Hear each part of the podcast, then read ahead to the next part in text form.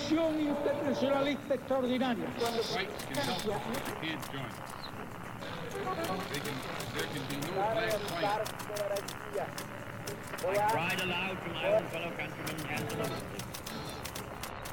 Sua rádio da história. Bom dia, boa tarde, boa noite, tripulantes. Aqui quem fala é o Rafinha e eu sou o marinheiro que comanda esse motim. Bem-vindos a bordo, porque esse é o podcast História Pirata. Fala, pirataria! Eu sou Daniel Gomes de Carvalho e eu estou há 100 episódios co-comandando este navio. Gostou da Não expressão? tá, não tá, não tá, não tá, não tá. Não tá, porque você só comanda esse navio a partir do episódio 5. Sim, mas meu espírito já era presente. Ah, entendi, é um navio fantasma agora. É, é, exa- exatamente. Eu tô lendo o Momento Maquiaveliano do Pocock e ele fala assim: "Ah, o espírito de Hans Baron está presente nesse livro aqui. Então é ma- mais ou menos isso. Meu espírito está presente mesmo quando meu corpo e a minha voz estava ausente. Ô Dani, a gente tá aqui comemorando, né? A gente tá gravando aqui sexta-feira à noite, fazendo uma celebração, que é a do centésimo programa aqui do nosso podcast. O Pensei centésimo... que você ia falar que é do meu dente. Você quer que a gente comemore o seu dente? Demorou que- 100 episódios pra você ter dentes. Exatamente, cara. Eu tô aqui com um sorriso muito bonito, né? Eu terminei, eu realmente terminei todas as operações que eu tinha pra fazer na boca ontem, no dia 4 de maio de 2023. E demorou 100 episódios, mas, poxa, muitas coisas pra comemorar. Você acha que, que alguém vai imaginar que os seus dentes são fruto de todos os lucros que a gente teve com a história pirata? Vai, eu acho que tem gente que imagina que a gente consegue ganhar muito dinheiro com isso aqui, mas a verdade é que financeiramente tivemos apenas prejuízos, né, com esse podcast, mas pessoalmente, emocionalmente, na alma, no coração, nas amizades, a gente teve lucros estrondorosos. Que visão capitalista, né, sobre as amizades. Eu não, eu não chamaria lucro as minhas amizades, não porque elas são prejuízo, mas porque elas são mais do que isso. Tá vendo? Gostou agora? Fudido, fudido, cara. Você é um coach, você é um co-coach. Ah, muito bom. Então, a gente tá aqui comemorando, né, o nosso centésimo episódio. E aí a gente pensou em várias coisas. O Dani, há, há vários programas atrás, há exatos 50 programas atrás, prometeu pra vocês que esse seria um podcast também sobre piratas. Não vai ser, né? Ele vai ser um podcast sobre história pirata. Então, é um podcast sobre piratas, vai? Se é um É. podcast sobre a gente, É é verdade. um podcast sobre piratas. Não deixa de ser. E Dani, antes da gente trocar uma ideia aqui sobre. A gente queria compartilhar com vocês um pouco da nossa experiência, fazer um balanço, sei lá, do que representou tudo isso pra gente e para as pessoas que também participaram aqui do História Pirata. Acho que a gente poderia falar algumas coisas rapidão aqui pra vocês. Eu queria dar dados. Posso dar dados, Dani? Dá dados. eu vou dar dados aqui para vocês. A gente não é muito bom de, de métricas, né? Nós não somos pessoas especializadas em produzir conteúdo pela internet. Deveríamos ser, esse é um erro nosso, com certeza. A gente deveria entender melhor de como tudo isso funciona. Mas a gente tem publicado oficialmente 106 episódios, né?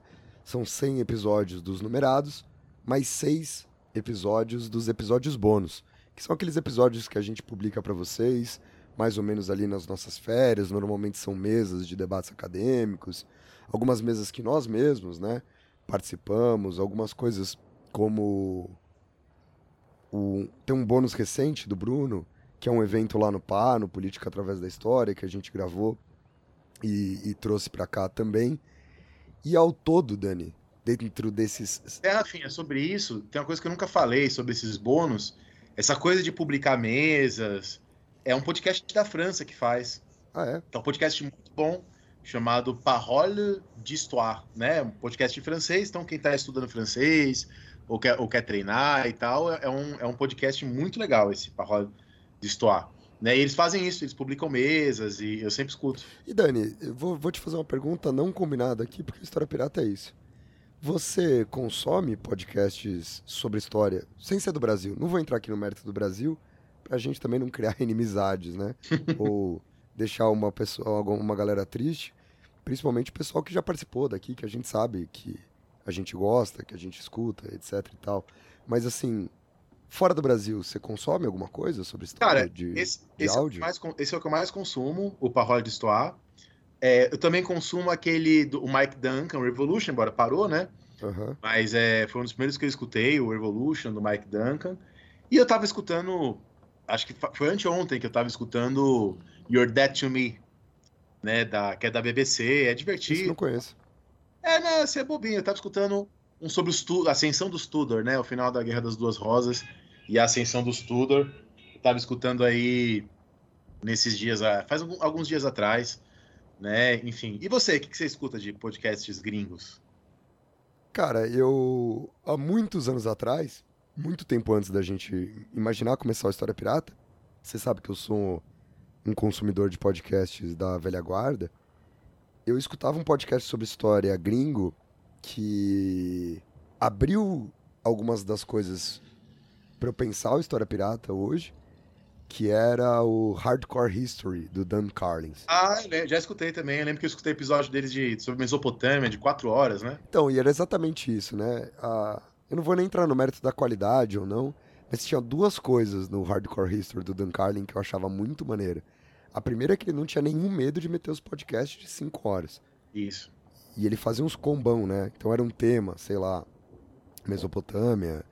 é, E ele fazia vários programas daquele tema, sei lá, três, quatro, cinco. Cada um de quatro, cinco horas, tran- tranquilamente. A segunda coisa que eu acho maneiraço nesse podcast, e é de novo, não estou avaliando o conteúdo, o conteúdo é, tem coisas que são boas, tem coisas que não são boas, que é o fato de ser um cara sozinho falando, né? E ele tem uma postação de voz que eu acho foda. Tem tem um ritmo, né, de, de ser o cara sozinho falando, que eu acho muito, muito, muito maneiro.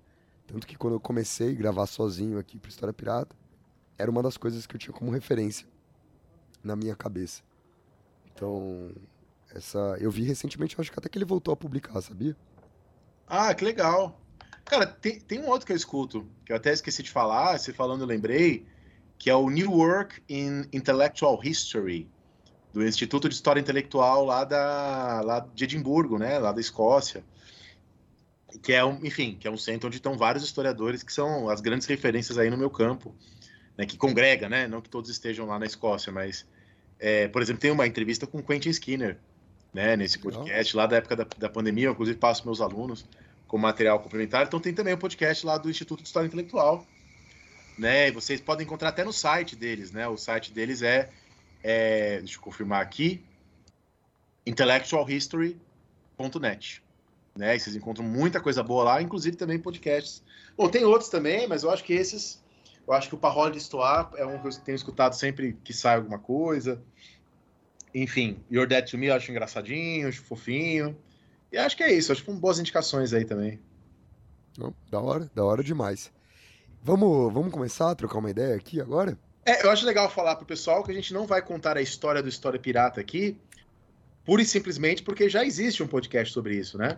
Que é aquele nosso podcast chamado História Podcast, que é um bônus. A gente já conta bonitinho a história do História Pirata, então a gente não, não quer ser repetitivo, a gente fazer outra coisa aqui hoje.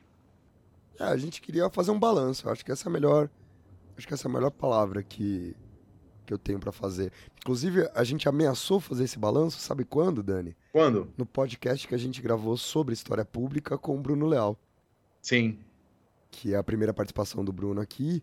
E aí tem uma hora que eu pergunto pro Bruno, se eu não me falha a memória, se o que a gente faz é história, se é um trabalho de história pública, se o que a gente faz é um trabalho sobre divulgação científica.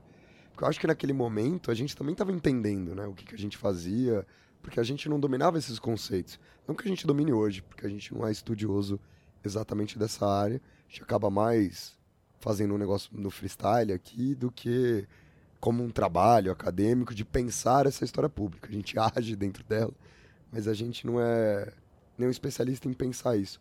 E aí, acho que naquela hora, no finalzinho daquele programa, se não me falha a memória, a gente chega a fazer uma espécie de um, de um balanço. Mas vários anos depois, né? A gente está entrando no terceiro ano do podcast. E, e 100 episódios depois, eu acho que a gente pode fazer um balanço de caráter mais pessoal. Essa é a nossa ideia nessa primeira parte do programa de hoje. E aí eu queria saber de você, Dani. O que, que foi, para você, as melhores coisas do História Pirata. As melhores experiências que esse, te- esse- o programa te, te ofereceu, é, coisas inesperadas ou coisas positivas como um todo do História Pirata pra você. Eu não quero, não quero, não quero que você me fale pro mundo, tá ligado? Eu quero que você me fale pra você, Daniel. É, cara, porque é isso, né? A gente tá no. Você falou entrando no quarto ano, não, a gente tá na metade do quarto ano, né? Do podcast. A gente teve 2020 Isso, isso, inteiro, isso, 2021 isso. inteiro, 22 inteiro, e a gente tá aqui já em maio de 2023, tá na metade do quarto ano. E isso pra mim é especialmente importante, porque, veja, é, eu saí do ensino médio e do cursinho na metade de 2019, então eu entrei na UNB no segundo semestre de 2019, e aí vem a pandemia no comecinho de 2020, e, que é quando a gente começa o podcast. Então, quando a gente começou o podcast, eu estava na universidade, eu tinha dado aula na universidade quatro meses. Então, eu ainda estava muito com a cabeça no cursinho, no ensino médio, numa dinâmica anterior, eu ainda estava entrando numa outra dinâmica de trabalho, de aula, mesmo de sociabilidade acadêmica, né? E aí, todos esses anos aí, né, fazendo essa passagem, essa mudança, é, é, eu participei aqui do História Pirata, fiz programas, isso foi muito interessante, né? Porque além do História Pirata, eu tenho outro projeto aí com uma galera, que é o Se Liga, né? O Se Liga nessa história. E eu achei interessante que em 2019 e começo de 2020, quando as pessoas vinham falar comigo, elas me conheciam do Se Liga nessa história. Fala, pô, eu vi lá um vídeo seu sobre Espinosa, eu vi lá seu vídeo sobre. E hoje, as pessoas que vêm conversar comigo nas redes sociais, ou inclusive na academia, é, acontece muito, não na academia da universidade, na academia mesmo de, de maromba. É, as pessoas vêm falar comigo, ah, você é do História Pirata. Inclusive, aconteceu uma coisa muito engraçada semana passada na academia, que eu tava lá levantando um peso tal, tentando emagrecer e tal. Um só. Você tava levantando um peso só. Tava um Uma só. Era um- Uma unidade de peso. E aí, cara, veio um cara pertinho de mim. Eu não te contei essa história? Acho que não. Acho que não. O cara chegou no meu ouvido e, e falou: o peso da história. é o cara que ouvia a gente aqui. É, então, assim, e hoje as pessoas vêm mais conversar sobre história pirata, porque elas escutam. E, sei lá, o pessoal lá da UFMG, os alunos do ano passado da UFMG me chamaram por conta da história pirata, né? É, o pessoal lá da, da Unespar, no Paraná, me chamou para dar aula inaugural. É, a Alice, que vai estar aqui no programa em breve, ela me conheceu pela História Pirata. Então, hoje, eu, eu vejo a gente sendo escutado por muitos alunos e alunas de graduação, muitos professores e professoras, e, e a gente é colocado, eu vejo a gente, quando eu faço, às vezes eu pesquiso no Google para ver como é que tá, né? E eu vejo, às vezes, a gente sendo indicado, né, em, em programas de graduação, de cursos de graduação. Então, para mim, o- o História Pirata significou um pouco essa passagem do mundo anterior para esse novo mundo de trabalho, de sociabilidade. E o que me deixa mais feliz é isso, porque a gente faz o programa aqui, é, a gente faz o que a gente gosta no programa, do jeito que a gente gosta, a gente chama convidados que a gente quer chamar, com temas que a gente quer ouvir. A gente não pensa assim, ah, vou chamar isso porque isso vai fazer sucesso. Ah, vou chamar isso porque isso está no Trend Topics, porque isso é uma. uma Nada contra quem faz isso, né, Dani? Oi? Nada, nada contra quem faz isso. Ah, é, inclusive é isso mesmo. Tá dizendo, a gente não tá dizendo nada contra quem faz isso. Na verdade, a gente acha que vocês estão certos. Vocês estão pensando na, na difusão, em pegar momentos, efe- efemérides, por exemplo. O que eu quero dizer é só que a gente não pensa nisso, um pouco por preguiça. E, e mesmo assim, é, é, o podcast tem um, um reconhecimento legal, as pessoas falam com a gente, conversam. Então, o que eu gosto é isso. Eu acho que a gente faz a coisa na sinceridade, a gente faz com profissionalismo, a gente faz bem feito, mas a gente nunca fez na intenção de ser muito famoso, de ser muito escutado. Mas mesmo assim, bastante gente tem procurado a gente, escutado a gente. E eu acho que. Aliás, a gente, desculpa te interromper, a gente faz bem feito, mas hoje eu quero que seja cru. Então, por exemplo, você bateu no seu notebook 12 vezes enquanto você está falando. E eu não vou nem te corrigir hoje e vou deixar os ouvintes escutarem você batendo no notebook várias vezes.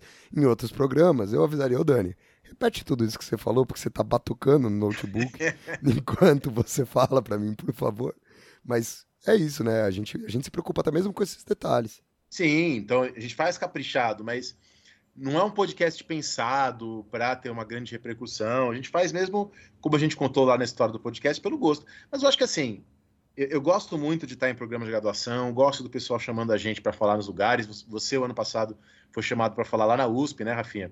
Gosto muito disso. Mas o que eu mais gosto de tudo, sem nenhuma dúvida, sem nenhuma hesitação, é quando uma professora, um professor de ensino básico manda mensagem para a gente falando: Porra, escutei seu podcast sobre iluminismo e esse podcast melhorou minha aula.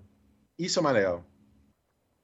É, e é legal porque eu acho que, de novo, né, não vamos ficar contando a história do podcast, mas foi isso que levou a gente a gravar o História Pirata. Não melhorar as, as aulas dos outros, mas uma vontade que a gente tinha de melhorar as nossas aulas, né? Isso. Isso, da gente pensar e deixar registrado, né? Mas é, enfim, aí justamente eu devolvo a pergunta para você. E, e? E você? O que, que você mais gostou aí no História Pirata nesses quase quatro anos? Ô Dani, eu vou começar continuando o que você está falando. É... Acho que a primeira coisa, e, e, não é só uma questão de ego, é também, tá, gente? Não vou ficar aqui fingindo que não é. Mas é também uma questão de ego. É que a gente fez uma coisa descompromissada, séria, mas descompromissada, e ela teve uma repercussão muito maior do que a gente esperava. Então, eu acho que a gente chegar em muita gente era inesperado, a gente não imaginou que isso fosse acontecer, muito menos que isso fosse acontecer na velocidade que aconteceu com História Pirata. E ter acontecido eu acho legal pra caralho. Porra, cara, eu acho muito maneiro. E, e assim, gente, não vou ficar aqui expondo números tal, porque senão fica num tom de competição. Os nossos números não são expressivos.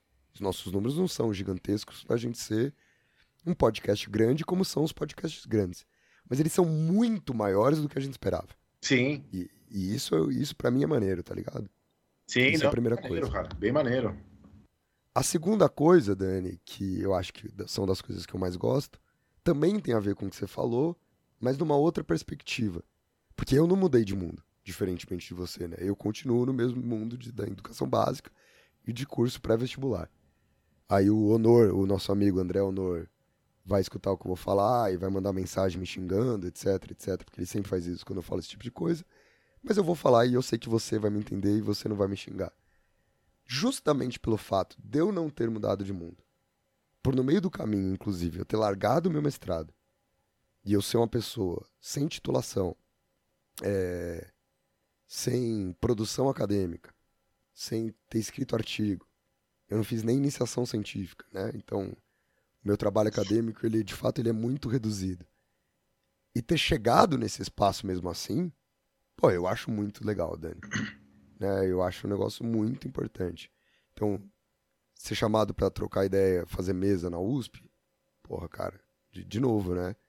É entrar na universidade sem ser a universidade. E aí tem uma. Ele me dá uma sensação de contravenção positiva, né? De, de, de uma pirataria, como a gente gosta É verdade. de tratar aqui. E que pra mim é, é muito maneiro. E é muito maneiro também, Dani, não porque eu quero ser esse eterno contraventor. É porque o História Pirata ele aconteceu no momento que eu tava voltando a estudar. Ele aconteceu no momento que eu tava é, voltando pro mestrado, que eu tava entrando no mestrado. Foi quando ele começou. Eu larguei por uma série de questões, né, que, de novo, a gente já falou disso em algum programa, a gente tem um programa sobre isso, que eu conto um pouco dessa história.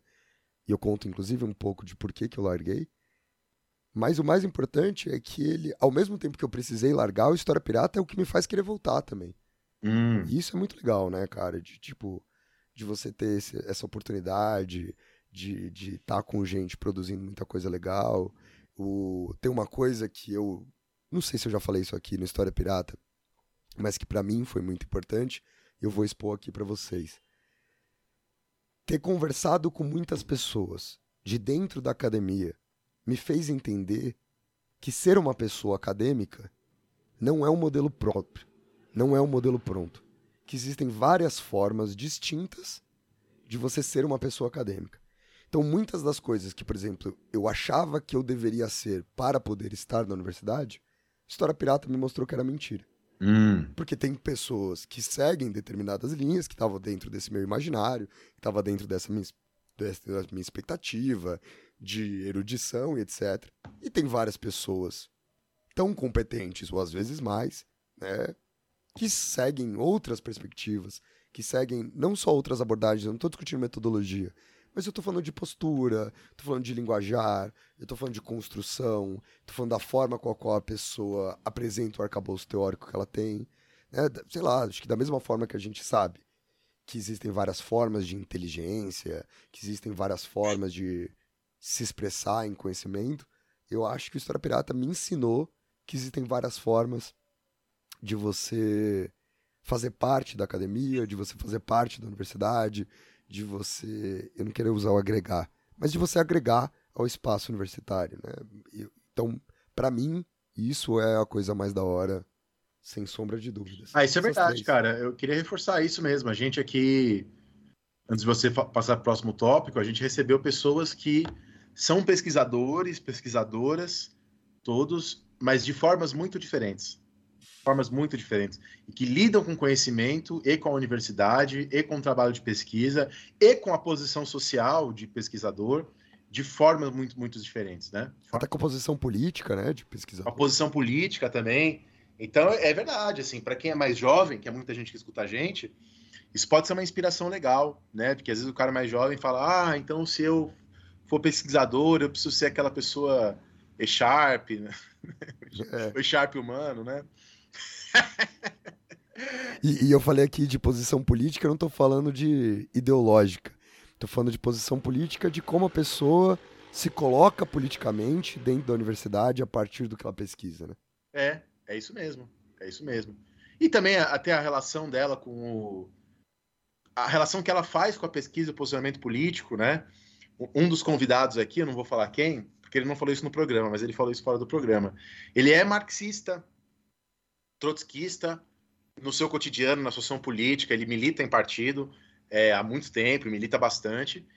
Só que ao mesmo tempo ele não é marxista como na, epistemologicamente, como historiador. Ele não usa metodologia marxista, enfim. Já vi gente falando que não se pode falar metodologia marxista, não vou entrar nessa discussão.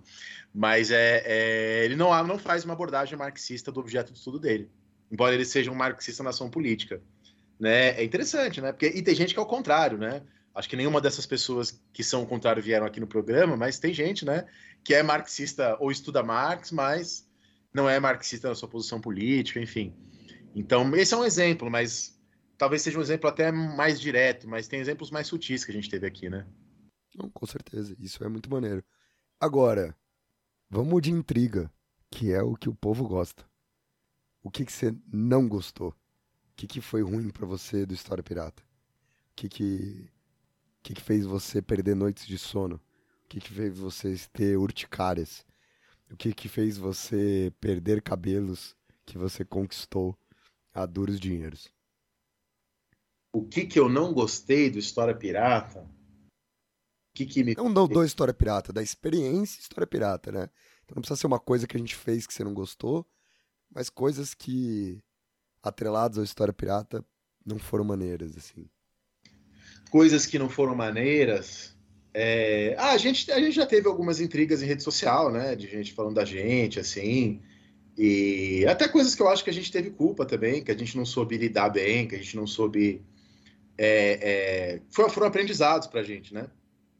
Eu acho que isso aconteceu. Então, assim, não vou também citar nomes de pessoas, porque nem, nem importa. São coisas, em geral, inclusive, essas coisas já fazem tempo, né? São lá de 2020, esse ano. Aliás, né? Isso, é, isso é uma coisa maneira para as pessoas saberem. Estou usando maneiro várias vezes hoje. Nossa, tá maneiro. É. Mas a gente teve pouco hate, né? Me perguntaram é. esses dias como é que eu lidava com hate na internet. E eu falei. Porra, uma hora a gente aprendeu a ignorar. É. Mas a verdade é que acontece muito pouco. E por muito... isso talvez que a gente consiga ignorar com alguma facilidade, né? Muito pouco. Muito... E a gente ignora, né? Assim, alguns. Alguns a gente tentou conversar, porque a gente. Que não foram hates, foram mais mal entendidos, né? Eu sim, acho que são sim. esses. O, o, hate a gente não tá nem aí, né? Assim. É, às vezes um bolsonarista aqui ali que aparece, isso daí, foda-se. Mas pessoas que a gente gosta, né? Que às vezes ficam bravas e a gente tenta conversar. Isso é uma coisa ruim, né? Mas, por exemplo, aqui nos nossos programas, eles são todos editados. Então, às vezes, eu pergunto aqui uma coisa para o Rafinha, e o Rafinha não sabe a resposta, quer pensar, tem um, fica um vazio. E aí, na hora de edição, esse vazio se corta e fica parecendo que é próximo, né? Então já aconteceu aqui no programa de parecer que a gente interrompia pessoas, é, mas não era isso. Era porque, na verdade, tinha um corte para o programa ficar mais conciso, para não ficar um vaziozão, que fica super estranho. Mas aí teve gente que já foi falar com a gente, pô, vocês cortaram uma pessoa no programa. E, e foi um aprendizado, porque, na verdade, enfim, a gente não quer que isso pareça isso, né? Então a gente aprendeu que é bom às vezes deixar um espacinho para não parecer que tá cortando na hora da edição. É, e acho que isso é importante, né, Dani? Porque nesse, nesse tipo de caso, e eu não tô falando nem do caso específico ao qual você se refere, mas a gente é responsável. Porque por mais que a gente não esteja cortando a pessoa de fato, a gente transmitir essa sensação é negativo. E É a culpa isso. é nossa. É, então a gente é culpa nossa, responsável, a gente tem que ser responsável pelo programa que a gente entrega. Eu, é, é o que eu falo para meus alunos. Meus alunos às vezes escrevem um trabalho é, ou uma dissertação e tese, e aí eles escrevem uma coisa meio mal escrita. Eu viro para eles e falo: Ó, aqui não, não dá para entender o que você está falando. Aí o aluno responde: Ah, mas o que eu quis dizer foi isso. Aí eu falo para eles: Não importa o que você quis dizer, importa o que está escrito. Né? Então é a mesma coisa, né? Não importa a nossa É. intenção, importa o que a gente está apresentando. E se o programa que a gente está apresentando fica parecendo que a gente cortou a pessoa, o erro é nosso, não é para parecer isso. Mas foi uma coisa desagradável, né? Que eu não queria ter feito, eu não queria ter passado. É, mas foi um bom aprendizado também, ao mesmo tempo, né? Sim, sim. E você, cara, o que, que você não gostou? O que, que eu não gostei?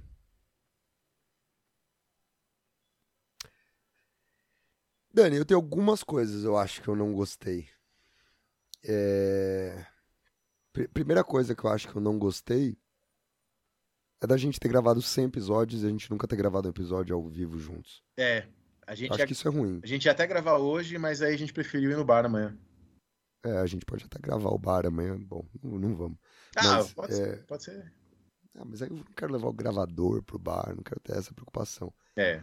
Mas eu, eu- isso, isso eu não gosto, Dani. Isso é um bagulho que me pega. Você sabe que eu sou mais chato com essa parte mais técnica, assim. Eu. Eu acho que a gente faz o melhor que dá pra fazer, ainda mais considerando que a gente mora em cidades diferentes, imaginando que a gente tem trabalhos, imaginando que muitas vezes a gente grava à noite, é, que o meu tempo ficou muito limitado depois que a Cecília nasceu e tudo mais. Mas isso é uma coisa que eu não gosto. Eu queria que eu eu queria que História Pirata fosse mais bem feito, tecnicamente falando, assim. Não só de equipamento, mas de tudo, assim, sabe? De ter um. De a gente estar em lugares melhores pra gente gravar, tanto eu quanto você, com equipamentos melhores, com equipamentos melhores, o que envolve que a gente não tivesse é, que gravar via Skype sempre, via uma coisa, né, de escada. De repente, uma coisa que a gente nunca fez, de gravar os áudios separados. É, um, um dia eu até posso comentar pra galera como é que a gente faz a gravação. A gente não pega a gravação direto do Skype, mas às vezes a gente precisa pegar uma coisa ou outra. Essa, essa é uma coisa que eu não gostei. Outra coisa que eu não gostei e que eu acho que dava pra ser mais da hora foram algumas vezes que a gente gravou por ter que gravar. Isso eu não gostei de ter que fazer, Dani. Eu acho que. pô, aí acho que a gente conseguiu não transmitir essa sensação pra quem tava escutando, mas eu fiquei com ela. De convidados que a gente tava aqui. E, porra, eu não tava num dia bom pra prestar atenção direito no que a pessoa tava falando. Eu não tava num dia bom pra interagir. Eu não tava num dia bom pra conduzir o programa, que é o meu papel fundamental aqui dentro. E não é por má vontade, é porque era cansaço pra caralho. Teve momentos que a gente gravou dois, três, quatro episódios hum, num espaço de 10, 15 dias, porque precisava trazer, porque precisava colocar. Essa foi a parte que eu acho que eu menos gostei. Que a gente, uma época, se impôs algumas necessidades. E que tá certo, a gente precisa se impor, porque a gente quer levar isso a sério. Mas que acabaram afetando a minha experiência com o programa. Eu acho que não necessariamente a experiência de quem estava escutando, nem de quem estava participando. Porque a gente tenta ser, obviamente, educado com todo mundo. Mas, a minha experiência. Em áudio diminuiu, né?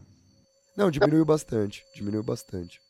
Mas na época do semanal, tinha uma época que a gente falava, puta, tem que gravar. Quem vai gravar? Vai gravar sobre o quê? Tem essa pessoa. E às vezes nem era uma coisa que a gente queria saber, nem era uma coisa que a gente tinha tanto interesse assim. Mas a gente tinha que gravar. Essa, essa obrigação me deu uma brochada. E acho que por isso que a gente ficou tantos meses sem sem gravar aquela época, né? Ficamos aí, pegamos, tivemos umas férias uns quatro meses, cinco meses talvez. Que foi, foi entre 2021 e 2022, né? Inclusive, É. quando isso parou de acontecer, entre 22 e 23, a gente nem fez férias. Parou só de Natal Ano Novo. Mas Mas saíram os bônus. É, colocamos bônus ali, mas praticamente a gente não parou, mas porque não precisou parar, né? Sim, sim. Então essa foi uma coisa ruim. Você- você sente isso também? Você compartilha dessa questão que eu falei? Compartilho, cara, compartilho, assim, é, é, teve algum- alguns episódios, e eu vou até dizer um deles, mas é um episódio que as pessoas gostam, que foi o de Maquiavel. Mas que, assim, eu queria ter preparado melhor esse episódio, queria ter lido uma- algumas coisas a mais, eu usei alguns textos que eu tinha lido, Maquiavel eu estudei bastante faz tempo, mas, assim, não é um episódio que ficou como eu gostaria, o do Maquiavel. Eu acho que umas horas ficaram confusas, eu acho que faltaram algumas perspectivas, eu acho que era um episódio que eu poderia ter me preparado melhor. E é um. E como- justamente por ser um assunto que eu gosto e que eu estudo e estudei, inclusive estou estudando neste momento, poderia ter sido um episódio muito melhor. O episódio sobre Maquiavel. Então é, foi um desses episódios que a gente gravou meio assim, meio correndo. Bom, tem que gravar para não perder o. o- E enfim, e não, e não tem porquê, né? Então, mas agora eu acho que isso também acabou. Acho que a gente está mais organizado também nesse sentido, né? Não, sim, e eu, eu tô mais satisfeito, com certeza, nesse aspecto. E aí, inclusive, pensando no que você acabou de falar, do ter preparado melhor, eu senti muita falta uma época que a gente ficou muito tempo sem gravar só a gente. É. Que depende desse preparo, né? Isso também é uma coisa que eu gostaria que acontecesse mais. Vou fazer uma pergunta bônus aqui, ó. Pergunta bônus, pegando esse gancho. O que, que você gostar. O que você, que você quer que aconteça no História Pirata? Ah, Qual, qual é sua, tá ligado? Qual é a sua prospecção? Uma Legal, coisa assim que você Legal imagina. isso aí, cara, legal. É, eu gostaria que fosse uma coisa assim, primeiro, que tivesse outros produtos, que tivesse mais cursos do História Pirata. A gente já teve um, foi super bem, bem, bem sucedido, assim, bastante gente fez tal. É, um canal no YouTube do História Pirata, quem sabe. Vamos, vamos contar essa aí? É, o canal do YouTube do História Pirata já está criado. Fala pra galera, pode, pode procurar. Podem procurar e podem se inscrever. Não É. tem nenhum vídeo, É, mas eh, os vídeos já estão gravados. isso. Vão sair, talvez até quando esse episódio lançar, algum já tenha saído. Não, mentira, vai Não, lançar daqui a alguns não vai, dias. não vai. Não é, não. É. Mas em breve vão sair episódios. A gente já gravou uns 20 episódios aí, né? Episódio pra caramba. Então vai lá no YouTube, youtube.com barra arroba História Pirata, né? E, e aí vocês vão encontrar o canal, se inscreve, mas não apenas se inscreve, ativa o sininho. Porque sempre que sair vídeo novo, você vai saber. E não se preocupe, a gente não vai lançar vídeo todo dia, então não vai ficar enchendo o saco das suas notificações. Vai ser um vídeo por semana. É, e olhe lá. E, então a gente já criou o canal, não postamos ainda os vídeos, mas os vídeos já estão gravados e alguns já estão editados. Então, é, é isso é uma coisa que eu quero, expandir a história pirata nesse sentido, de ter mais coisas e de fazer mais associações, né? Do tipo, se alguém lançar um livro, vem para cá falar do livro, né? Uma coisa mais orgânica nesse sentido também. Que as pessoas enxerguem, alguns já enxergam, né? Mas que as pessoas enxerguem como um canal de divulgação científica mesmo. Ó, quero divulgar esse meu novo produto, vou falar com os caras lá para fazer um episódio.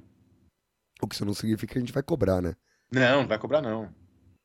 É, Mas é, de ser um espaço dessa comunicação. é, né? como espaço, não é nada de cobrar pessoas e, e, e tal. E você, o que, que você gostaria de fazer? Oh, você já falou, né? Fazer mais equipamentos melhores, né? É, é, eu fiz essa pergunta porque eu tive a sensação que a minha, a minha resposta caminhou muito nesse sentido, assim.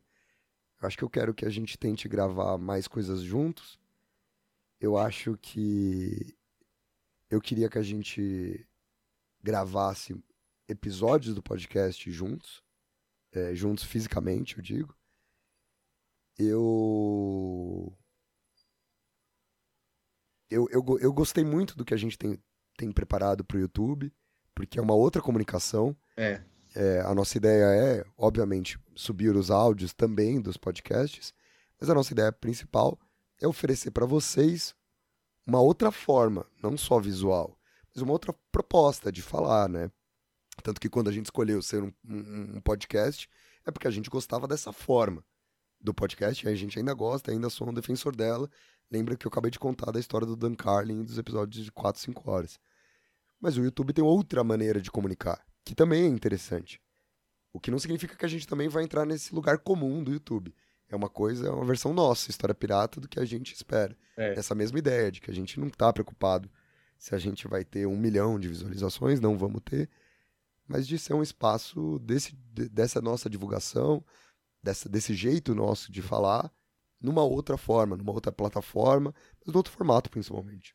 E uma coisa legal, porque uma, uma amiga muito próxima me falou assim, que, a- que esses dias, me falou semana passada, que existem poucos podcasts de sociologia interessantes, né? E aí, às vezes, uma pessoa, algum amigo nosso, alguma amiga nossa, pode criar o Sociologia Pirata, o Filosofia Pirata, Que já foi, né? Uma coisa que a gente levantou. que já foi uma ideia, mas de repente podem ser outros canais, né? E virar uma constelação de piratarias, uma frota. É, de no, o nosso feed publicar outras coisas além do História Pirata. né? É, e esses outros terem também seus próprios canais, suas próprias páginas e tal. A gente também divulga, mas uma constelação pirata. Da hora. Legal. Uma frota, né? É. Constelação foi um, foi um péssimo coletivo que você usou pra pirata. É porque acabou de lançar o, o filme Cavaleiros do Zodíaco, né? Que, aliás, horrível o filme. Porra, você tinha alguma ideia de que ia ser bom? Não, não, mas assim, tem aquela esperança, né? Vai que. Você foi ver? Você foi ver? Fui ver, fui ver. Puta que, que tristeza, hein? É. Ô Dani, e mais uma pergunta pra você. Que essa é uma curiosidade que eu acho que talvez uma galera tenha. Acho que hoje em dia tem muita gente, eu recebo muitas vezes essa mensagem ali, eu abro eu abro muito as caixinhas no meu Instagram pessoal, no arroba Rafa Verdasca. E de perguntas, assim, às vezes abro coisas sobre história. E aí tem professoras e professores que me perguntaram mais de uma vez: ah, hoje em dia eu preciso ter muitos seguidores para ser professor, para ser professora. Tem essa, essa sensação. E aí eu queria saber de você se essa coisa de ter seguidores, se essa coisa de estar na internet é mal vista dentro da universidade, tá ligado? Ah, se isso isso é pega mal, se tem um, se tem um ranço da galera, Isso é se tem uma visão meio preconceituosa. Assim, pessoalmente, não sei porquê, não sei se, sei lá, se eu sou feio e. É, mas pessoalmente ninguém falou pra mim isso nunca. Ninguém nunca veio pra mim e falou assim, porra, você faz um negócio lá horrível no no Instagram, no YouTube, no, no podcast. Pelo contrário, né? Então, por exemplo, lá na UNB, tem uma professora que está lá há muitos anos, uma professora muito legal, que é a professora Ione, professora de História do Brasil lá já há décadas na UNB, uma das mais, uma das mais antigas lá. E a professora Ione, a gente estava almoçando essa semana e ela veio falar comigo, ah, sem querer eu encontrei um material seu de YouTube sobre o Isaiah Berlin. Assisti, adorei muito. Tá, outro, o Francisco Doracciotto, um dos historiadores mais conhecidos do Brasil, lá da UNB, um- alguém que tem uma contribuição historiográfica para a Guerra do Paraguai, que eu acredito que muita gente aqui conheça.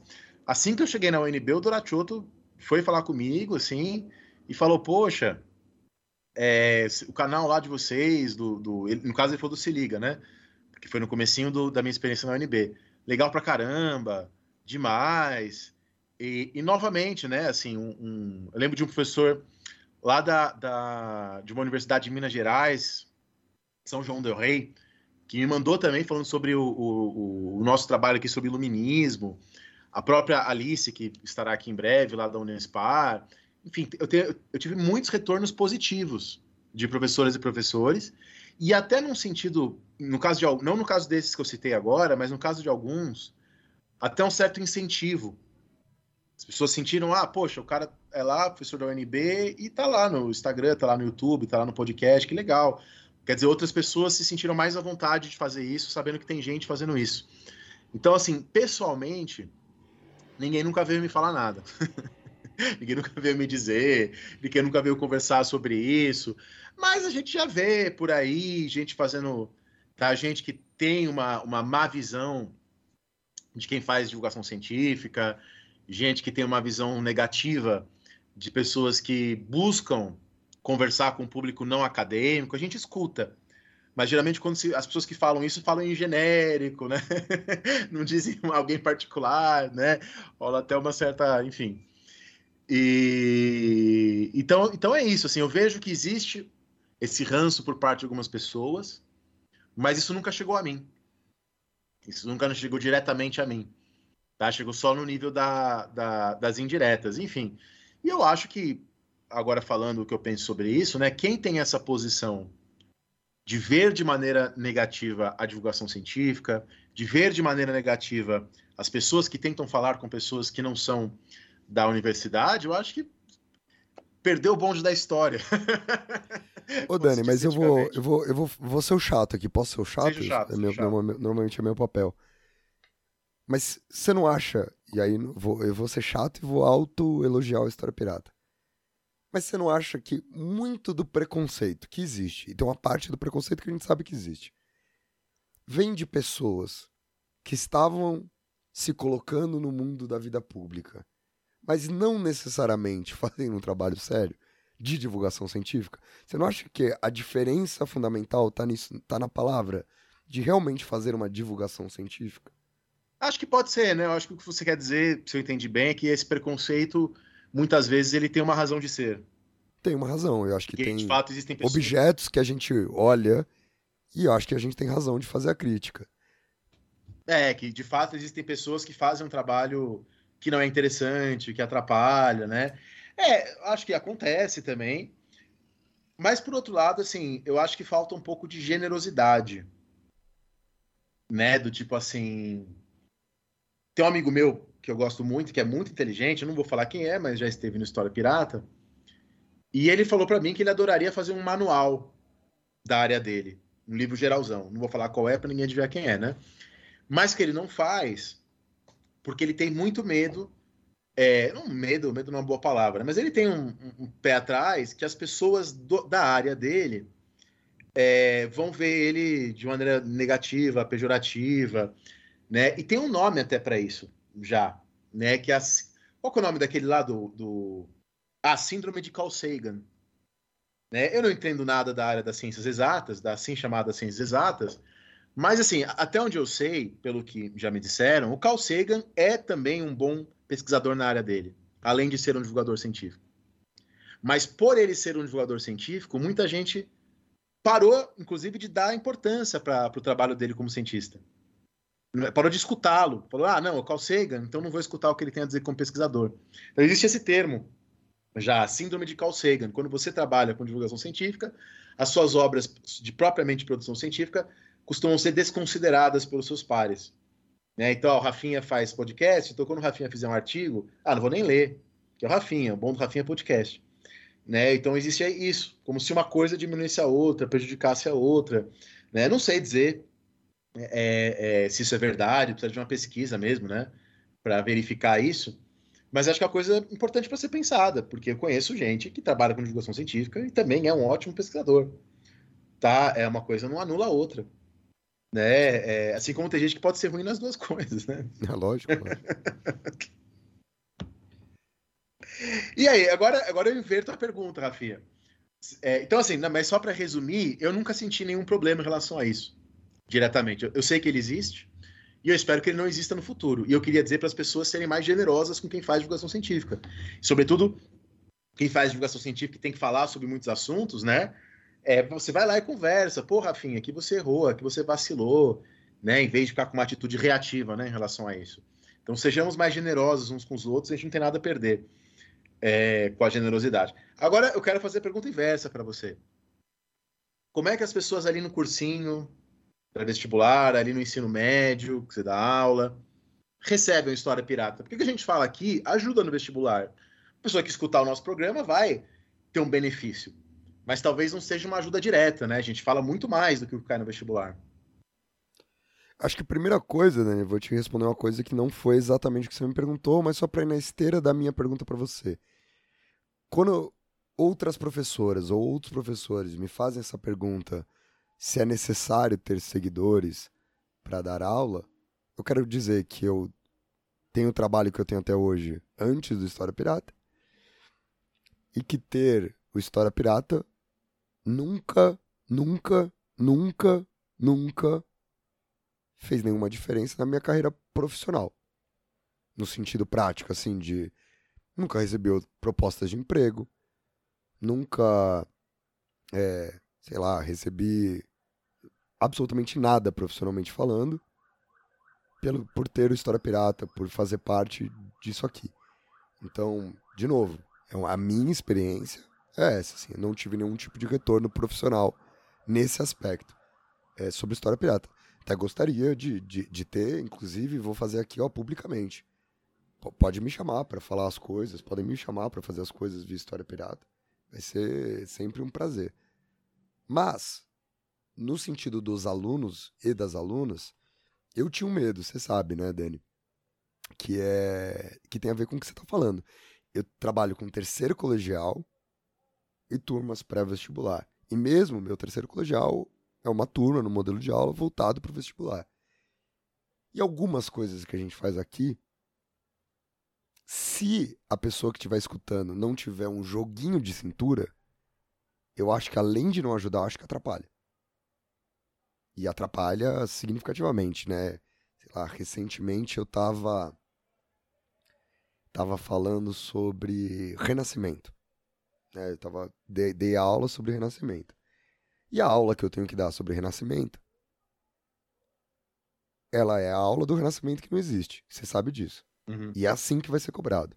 Sim. Se alguém pegar o programa que a gente discute renascimento aqui com o Luiz, não vai ajudar no vestibular. Eu acho que, em última instância, se essa pessoa não entender que aquilo é uma outra esfera da discussão, ela pode se atrapalhar. Você não acha também?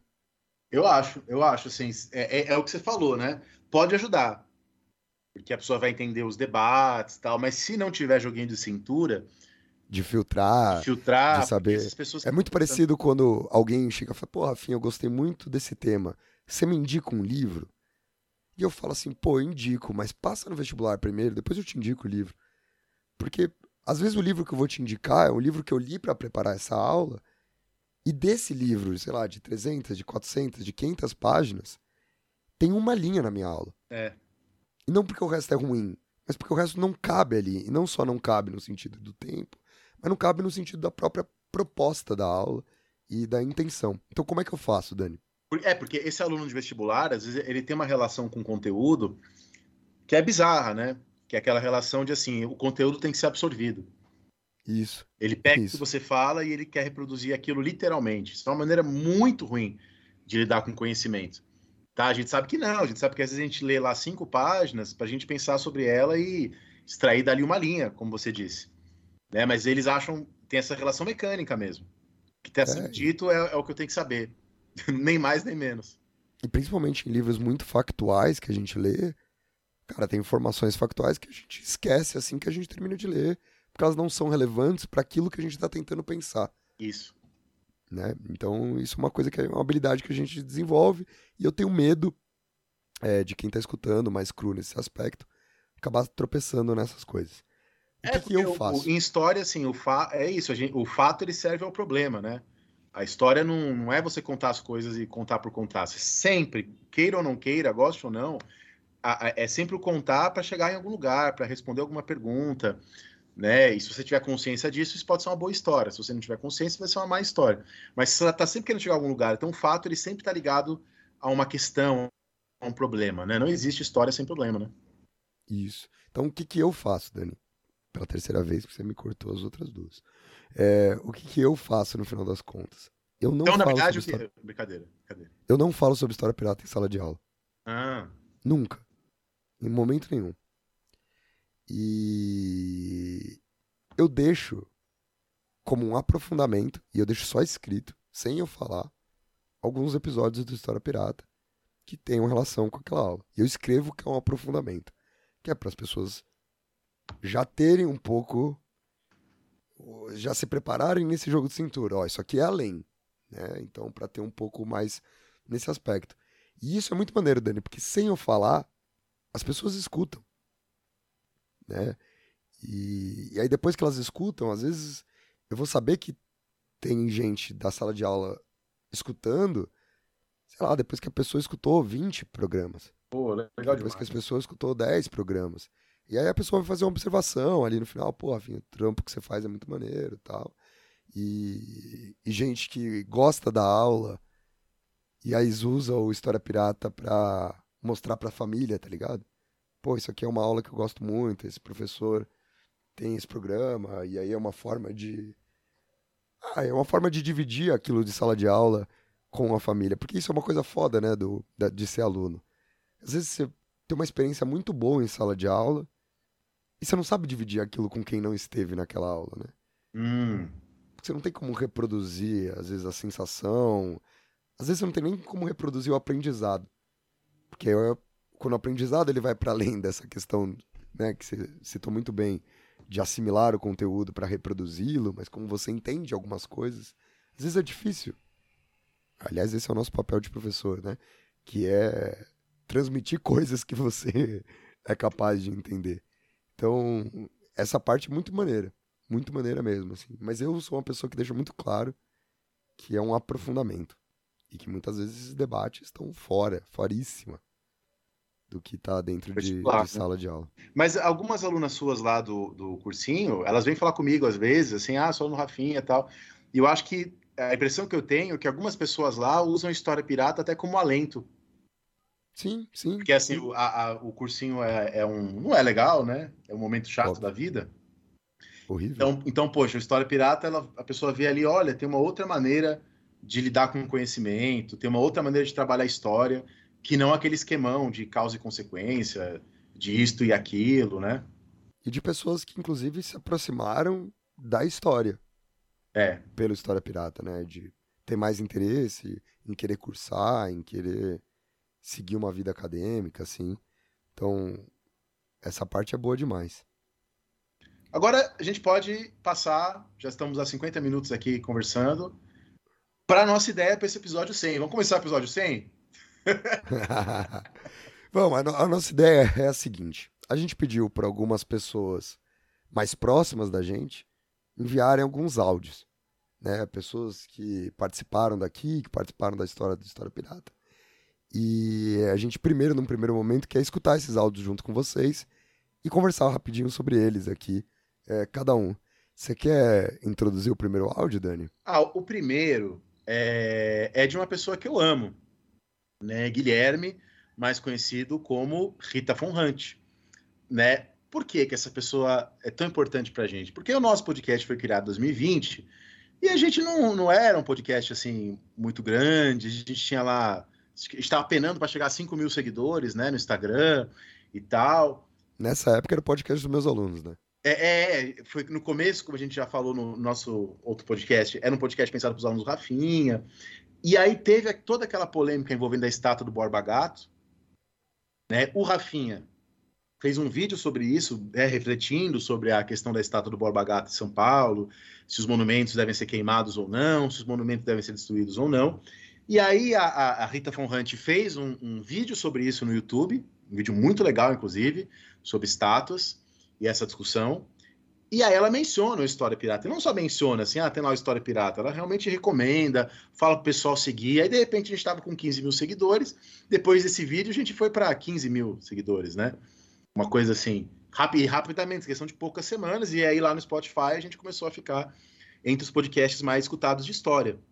Então, a gente só tem a agradecer a, a Rita Sabe, sabe, Dani, que eu acho que é uma coisa muito maneira aqui do, do que o Guilherme fez? As referências que eu uso naquele vídeo são referências muito óbvias. São referências muito clássicas para a história, né? Jacques Legoff. E isso, exatamente. Então, o Guilherme poderia tranquilamente ter visto o vídeo e usado as referências. Não precisava ter falado da gente, tá ligado? E, e a gente sabe que isso é muito comum na internet. E, pelo amor de Deus, eu não sou dono daquelas referências, né? É. Também se tivesse acontecido não seria um grande Seria um problema, né? não seria uma grande questão. Então foi uma pessoa que foi muito generosa com a gente, eu acho. Pode colocar aqui o áudio? Vamos, vamos escutar. Ei, pirataiada, pirataria, pirateiros e pirateiras, arroi, que é a saudação piratística por excelência em inglês, né? Galera, ah, Rita Von Hunt aqui, Guilherme Terreri, né? Nunca sei quem é quem, quem eu sou naquele momento. E tô gravando um- uma pequena mensagem de áudio, né? Já deu 20 e tantos segundos pra galera do História Pirata, porque é, eu sou muito fã assim, fangirl, ataquezinho de fã, sabe? Biruleibe das ideias, se encontrar no shopping eu vou beijar o Daniel na boca. Assim, nesse estilo.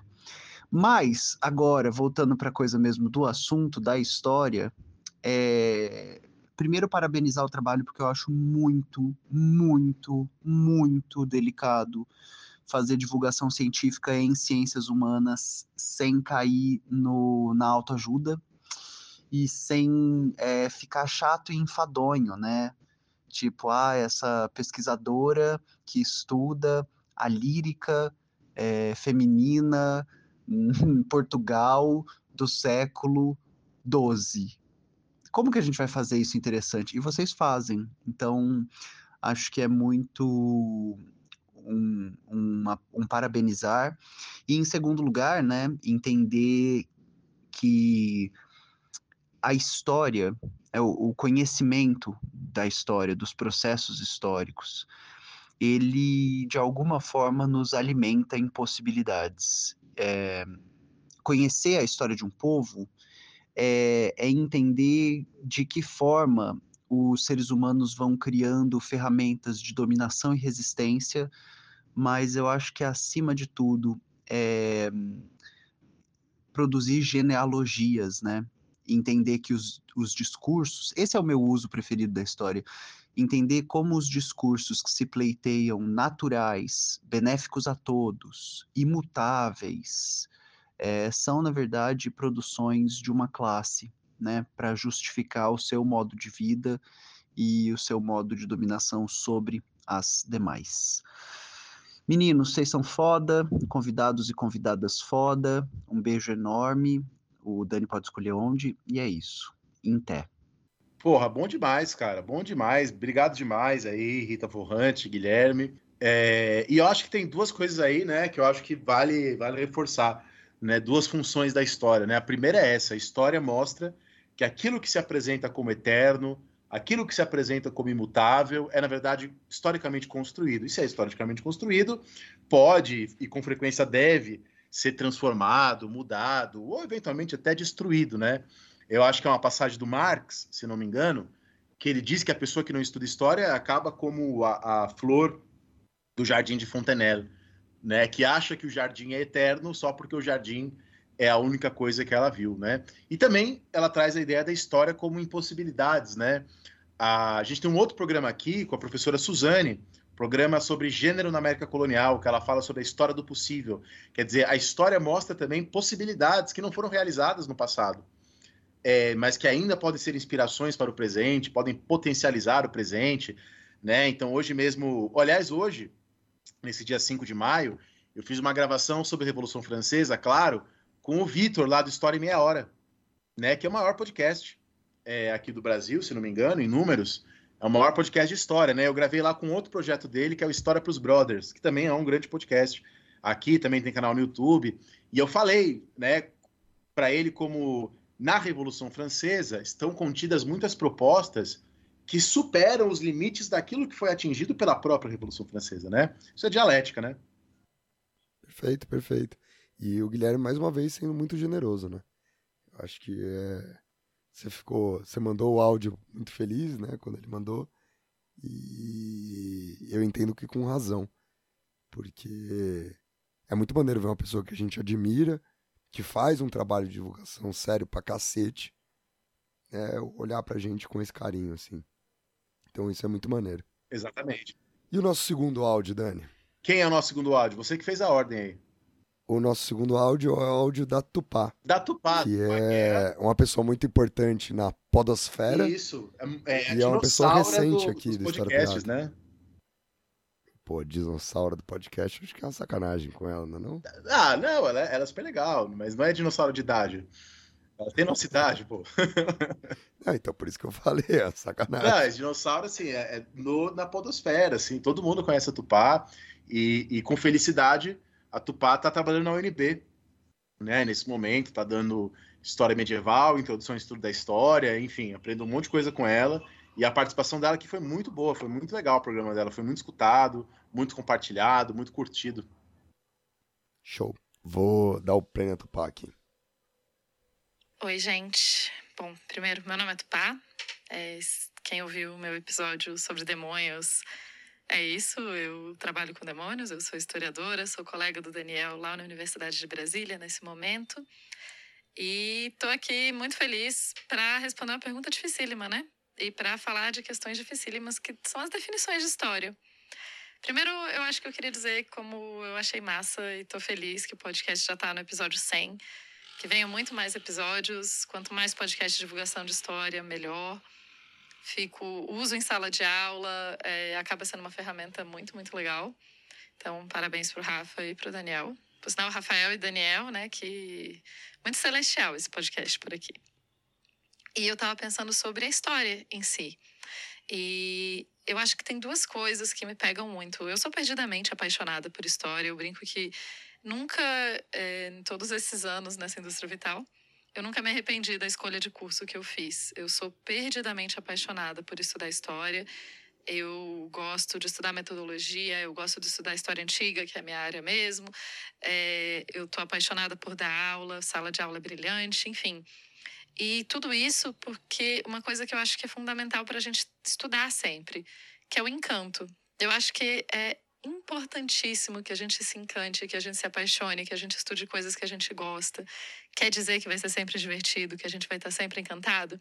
Claro que não, né? A gente tá aí, tem várias horas que a gente odeia nossos objetos de pesquisa, mas no fim das contas é esse encanto que vai levando a gente, que vai fazendo com que a gente volte a pesquisar. É, eu sinto essa, esse, essa questão meio, essa, apaixon, essa coisa apaixonante da história em muitos pesquisadores. Eu vejo que, acho que é uma coisa que a gente compartilha. A outra questão, eu vejo que é o fato é, da possibilidade de estar errado. Não que eu ache divertido estar errada, né? Em geral, a gente prefere não estar errado. Mas a possibilidade de aprender coisas novas e de, às vezes, rever conceitos e de, às vezes, falar, é, realmente, nesse ponto aqui, a gente mudou, a gente já não vai mais pensar desse jeito, ou a gente vai, né, melhorar. É essa coisa de tá, ser uma ciência sempre em movimento, todas são, mas, enfim. A história pode trabalhar com temas passados, mas ela está sempre em movimento. O conhecimento do passado está sempre mudando.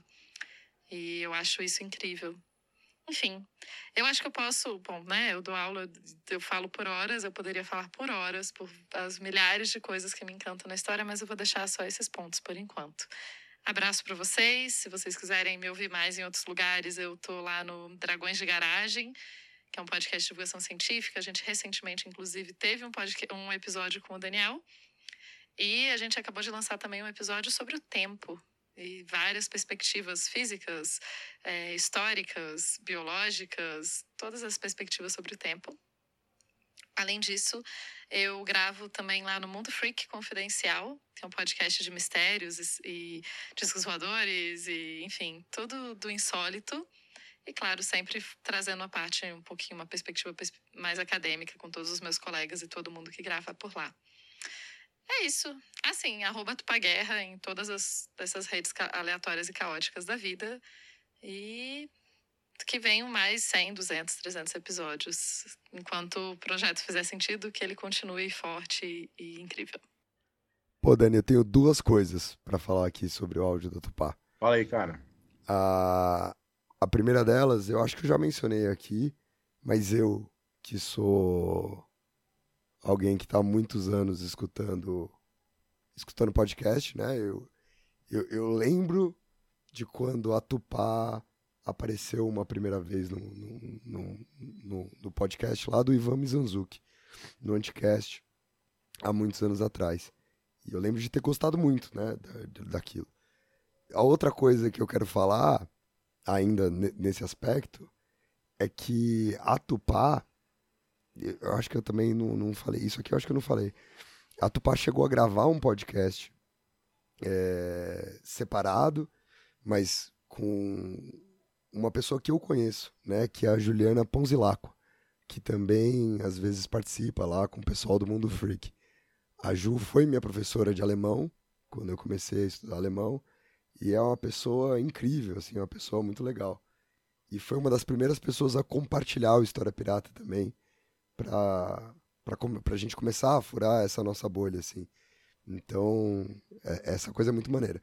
Agora, no outro aspecto do que a Tupá tava falando, e aí por coincidência, né, foi uma coisa que me pegou muito semana passada, Dani. Que é esse bagulho de você pô, cara, de você se emocionar com as coisas que você estuda, com, com sala de aula. Sim, eu até escrevi isso. Cara, você fez um texto muito legal. Eu, eu tava pra te falar isso faz tempo. Postar esse texto aí no História Pirata, pra deixar ele fixado, porque ficou muito legal. E eu concordo totalmente com isso. Fala aí que eu também vou falar sobre isso depois que você falar. Não, e é isso, né, cara? Eu senti dando aula esses dias. Eu tava dando essa aula de renascimento. E você é uma pessoa que compartilha disso comigo, assim. Pô, é uma aula que mesmo quando você dá ela no cursinho, você se emociona todas as vezes que dá essa aula. Né? Pô, você tá falando de coisas tão impressionantes. Você tá falando de coisas tão impactantes, assim. E aí a gente tava num momento, cara. E, e a culpa não é das alunas e dos alunos.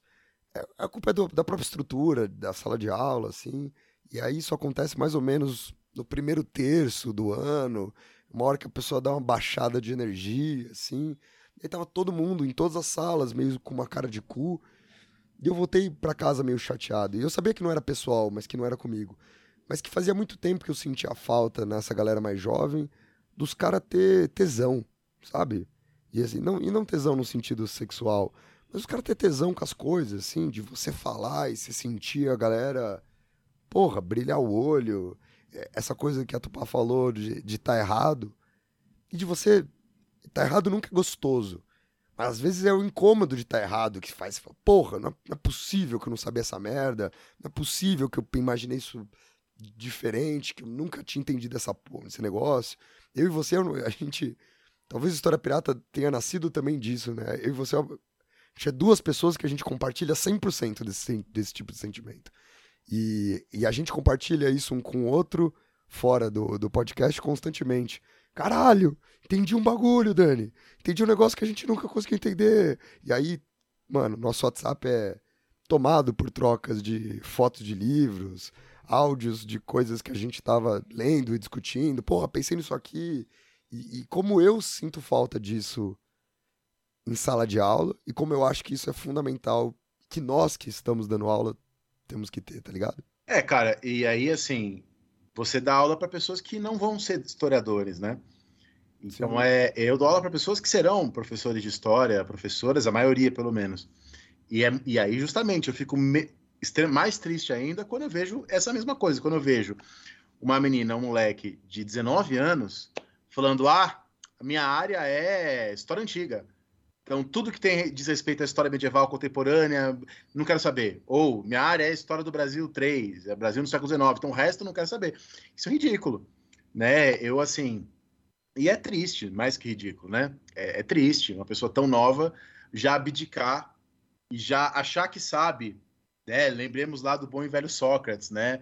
A ignorância é justamente você achar que você sabe o que você não sabe, né? Com 19 anos você não teve tempo de conhecer o que existe para ser conhecido. Tá? Enfim, com 79 você também não vai ter, mas vai ter um pouquinho mais. é, é, então, assim, é muito triste você ver a pessoa ali, ah, não, minha área é essa, o resto eu não quero saber. Com 18 anos. Eu lembro quando, enfim, quando eu dava aula de tudo, né, no ensino médio, no cursinho e tal, eu gostava de todas as, as, épocas. Claro que tinha aulas que eu gostava mais, gostava menos, entendia mais, entendia, mas eu gostava, eu me emocionava falando de Roma, me emocionava falando de Renascimento, me emocionava falando de Guerra Fria e assim por diante, né? E eu acho que isso que você está falando é geral. Essa incapacidade, esse anestesiamento geral, vamos dizer assim, parece que todo mundo anestesiado e nada impressiona, nada instiga. Isso a gente vê bastante e não, em vários ramos, em vários campos, em várias épocas. E a Tupá falou uma coisa aí muito fundamental, né, que você já tocou também, que é a questão do erro, a questão da dificuldade, com parte da paixão. Também, de novo, às vezes eu vejo lá o pessoal de 18, 19 anos tem uma dificuldade na disciplina, tranca. Quer dizer, em vez da dificuldade instigá-la, né, aquela coisa de assim, poxa, não consigo entender esse texto, então eu vou ler de novo, então eu vou ficar aqui, vou ficar puto com o texto, vou xingar o autor, mas vou continuar tentando entender. Tá? Em vez... Não queria citar o, o Clóvis de Barros Filho falando do Bril, né? Mas é, é, é um pouco isso, né? De... É, eu, eu, tenho a sensação, eu, eu tive essa sensação várias vezes enquanto eu escrevia, que eu tava reproduzindo aquela ideia. E, e, assim, por mais que tenha um tom de chacota, pô, tem um tom de razão naquilo, Dani. Sim. Eu acho que no fundo tem, tá ligado? Ah, e eu, eu, eu gosto do Clóvis, eu gosto dele. Eu acho... Não, eu quis dizer o tom de chacota não por ele, né? Mas por ser essas coisas amplamente divulgadas que chegam ah, até mesmo a banalizar.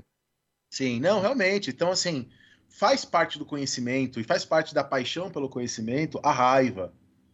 Né? Você Faz, brigar com o faz. seu objeto, você xingar o seu objeto, depois volta a ele. E isso não é motivo para fuga. Pelo contrário, isso mostra que aquilo toca, né? Te toca e, e que as pessoas estejam mais abertas. É, Dani, assim, eu me preocupo, cara, é, eu não quero parecer isso. Eu, eu, eu não vou ser chato, mas eu vou falar o que eu quero falar de uma forma geral, assim, não só com conhecimento. Tenho sentido que a galera não, não tem mais, sabe, essa paixão por nada, assim.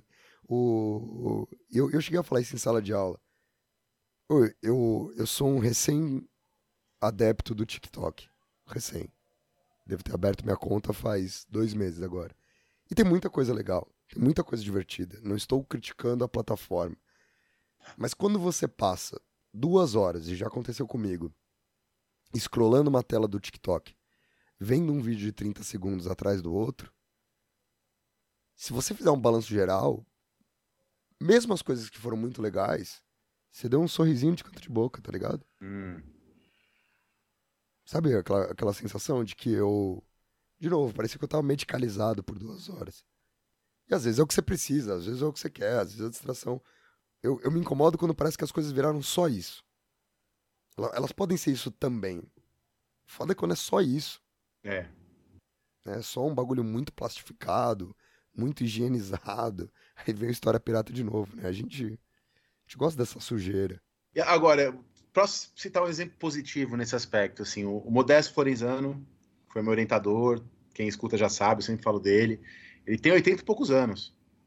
Tá? Hoje, ele estava na Grécia, voltou da Grécia anteontem. Está aposentado já lá na USP. E hoje, ele leu um texto na Folha de São Paulo, me mandou uma foto horrível do texto, pior dos casos que eu te mando, e pediu para eu ligar para ele. Eu liguei para ele, ele queria conversar sobre o texto que ele leu na Folha de São Paulo, lá de uma historiadora, que era um texto sobre a China e o liberalismo, enfim. É, é, é isso, disso que a gente está falando, né? Ele leu o texto e aquilo instigou ele, mexeu com ele, e ele tinha que conversar sobre aquilo com alguém, mesmo tendo 80 e tantos anos, alguém que já não quer mais escrever, lançar livros, não tem a pretensão de fazer uma carreira, porque ele já fez uma carreira, já é um cara que foi extremamente importante para a história moderna aqui no Brasil. Então é disso que a gente está falando, né? É isso.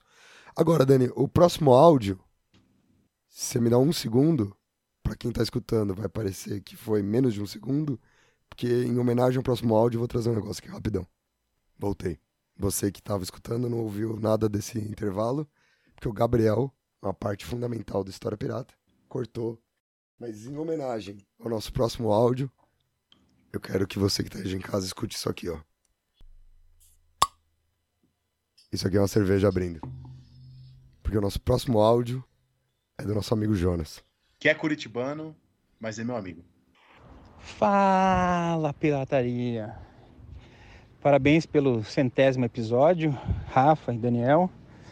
E uma vez que a gente tem aqui um dever cívico e moral com esses dois, é, sobre a questão de história, né, pensamento sobre história aqui, eu falei em um, em um dos podcasts né, que eu participei e serve muito para mim, né, que a história ela serve para que eu viva melhor, né? Não é uma não é uma questão minha, né? Não é uma fala minha, é uma fala de uma antiga professora minha, chamada Ana Maria Burmester. E eu concordo muito com ela, né? Que a história serve para você viver melhor. Apenas isso. Aquele abraço. E que o cara gravou ofegante, né? Já tá Subindo a escada, né? na escada, fazendo compras. Pô, mas legal, legal demais. O Jonas, parceirão, já participou de vários episódios, né, do História Pirata. Tem episódio que a gente ficou conversando livremente sobre o Brasil colonial, episódio que a gente fez sobre pós-graduação, história. Ele vai voltar para falar de história global em breve, né, das metodologias de história global. E é isso, né? A história serve para você viver melhor, mas viver melhor não significa ser feliz a todo momento. Para voltar à acho que- discussão que a gente estava falando, ser alegre a todo É momento. isso que eu ia falar, casou muito bem, né, com o áudio anterior e com a discussão que a gente tava tendo. Porque é isso, né? Esse viver melhor é viver incomodado às vezes. Isso. Eu acho, Não. pra, pelo menos dentro do que a gente tava falando, né? Eu prefiro estar incomodado do que estar anestesiado. Não, prefiro estar incomodado do que estar acomodado. Perdeu o trocadilho aí, cara. Não, eu prefiro estar acomodado e incomodado. Porque as duas coisas não são necessariamente uma antítese, né? Ah, depende. É que tem um acomodado metafórico e tem um acomodado literal. Então, eu prefiro estar incomodado num sofá, né, Tá, por exemplo. aí tudo bem. Qual é o próximo áudio? Nosso próximo áudio é de Camila Galete. Sem dúvida, a história, a sociologia, as áreas de humanas são extremamente importantes e mais do que nunca a gente tem que ressaltar isso, porque nos últimos anos a gente viu uma ascensão de uma extrema-direita totalmente anti-intelectual, que critica o pensamento crítico, a universidade.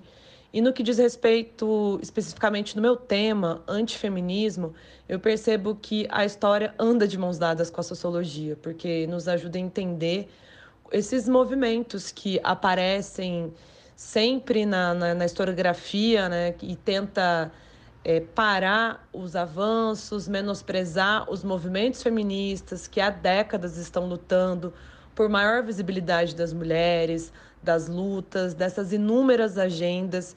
Então, para mim, é fundamental a gente pensar é, sobre a, as questões que perpassam as mulheres na teoria feminista, a partir da história, da sociologia, para que a gente compreenda também como chegamos até aqui, o que, que a gente pode fazer a partir do que se apresenta, é, como que a gente, na condição de sociólogos, historiadoras, podemos contribuir para que haja uma maior representatividade das mulheres na política, para que haja também uma maior aderência das pautas das mulheres.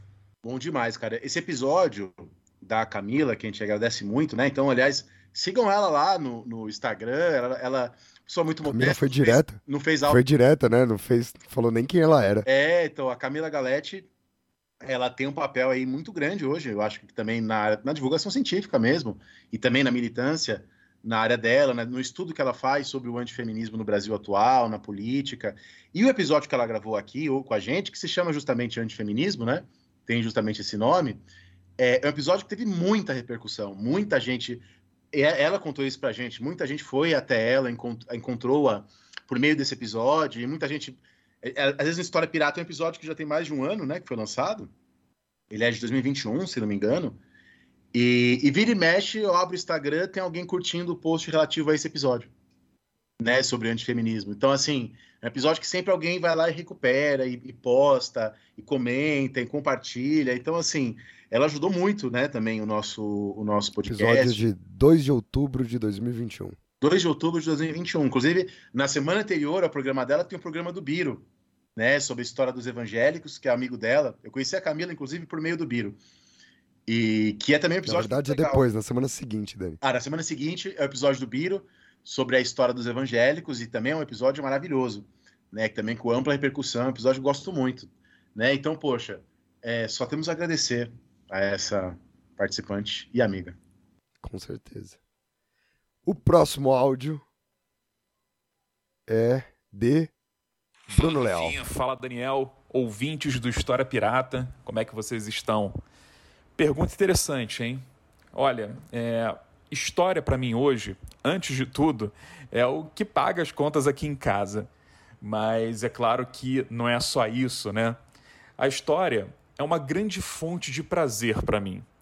Eu, eu me sinto bem quando eu estou num arquivo, eu me sinto bem quando eu estou pesquisando documentos antigos, eu me sinto bem quando eu estou escrevendo um artigo, ou ainda quando eu estou dando aula, ou estou lendo uma tese de doutorado para uma banca da qual eu vou participar. E eu sinto isso desde a minha época de escola, quando eu era aluno e estudava para os testes e provas de história. Eu simplesmente tenho um prazer imenso em ler e escrever sobre o passado. Talvez isso tenha a ver com a, a ideia de obtenção do conhecimento ou da sensação de conhecer um pouco melhor a sociedade e até mesmo a mim mesmo, né? que são sensações que nós temos quando nós lemos sobre história. A história tem, obviamente, um valor muito importante para a construção da cidadania. Eu acredito, por exemplo, que todos nós temos direito ao conhecimento histórico. A história também tem implicações práticas. Ela nos oferece saberes que nos orientam no dia a dia, saberes que nos ajudam a construir identidades, a tomar determinadas decisões, a aderir a determinadas causas e a participar politicamente do meio em que nós vivemos. Eu não ignoro nada disso, pelo contrário, tudo isso está sempre no meu campo de visão. Mas eu queria destacar a história como fonte de prazer. Para mim, antes de tudo, de um ponto de vista estritamente pessoal, a história é isso. Eu tenho um enorme prazer com ela. Muito legal, hein? Né? Ele também não se apresentou, né? Mas o Bruno esteve aqui no nosso programa sobre história pública, programa muito, muito bom. Tudo né? aquilo que a gente falou no começo, do que a gente não entende sobre história pública, sobre divulgação científica, o Bruno entende. Sim. E aliás, assim, muito do que eu sei, eu aprendi com ele, né, sobre esse ponto de história pública e muitas coisas até assim práticas da história pública, de você pensar algumas questões técnicas, enfim, ele me ensinou muita coisa sobre isso na nossa convivência lá, que é ampla, a gente conversa quase todo dia. E, e, ele, ele, é, ele é o autor, enfim, ele e a Ana Paula Tavares, né, do Café História, que é o portal de divulgação científica mais antigo do Brasil, né? Eu conheci o Café História lá em 2008, quando ele fez a, a entrevista com o Hilário Franco Júnior. Tá, e além disso, a fala dele é, é espetacular, né?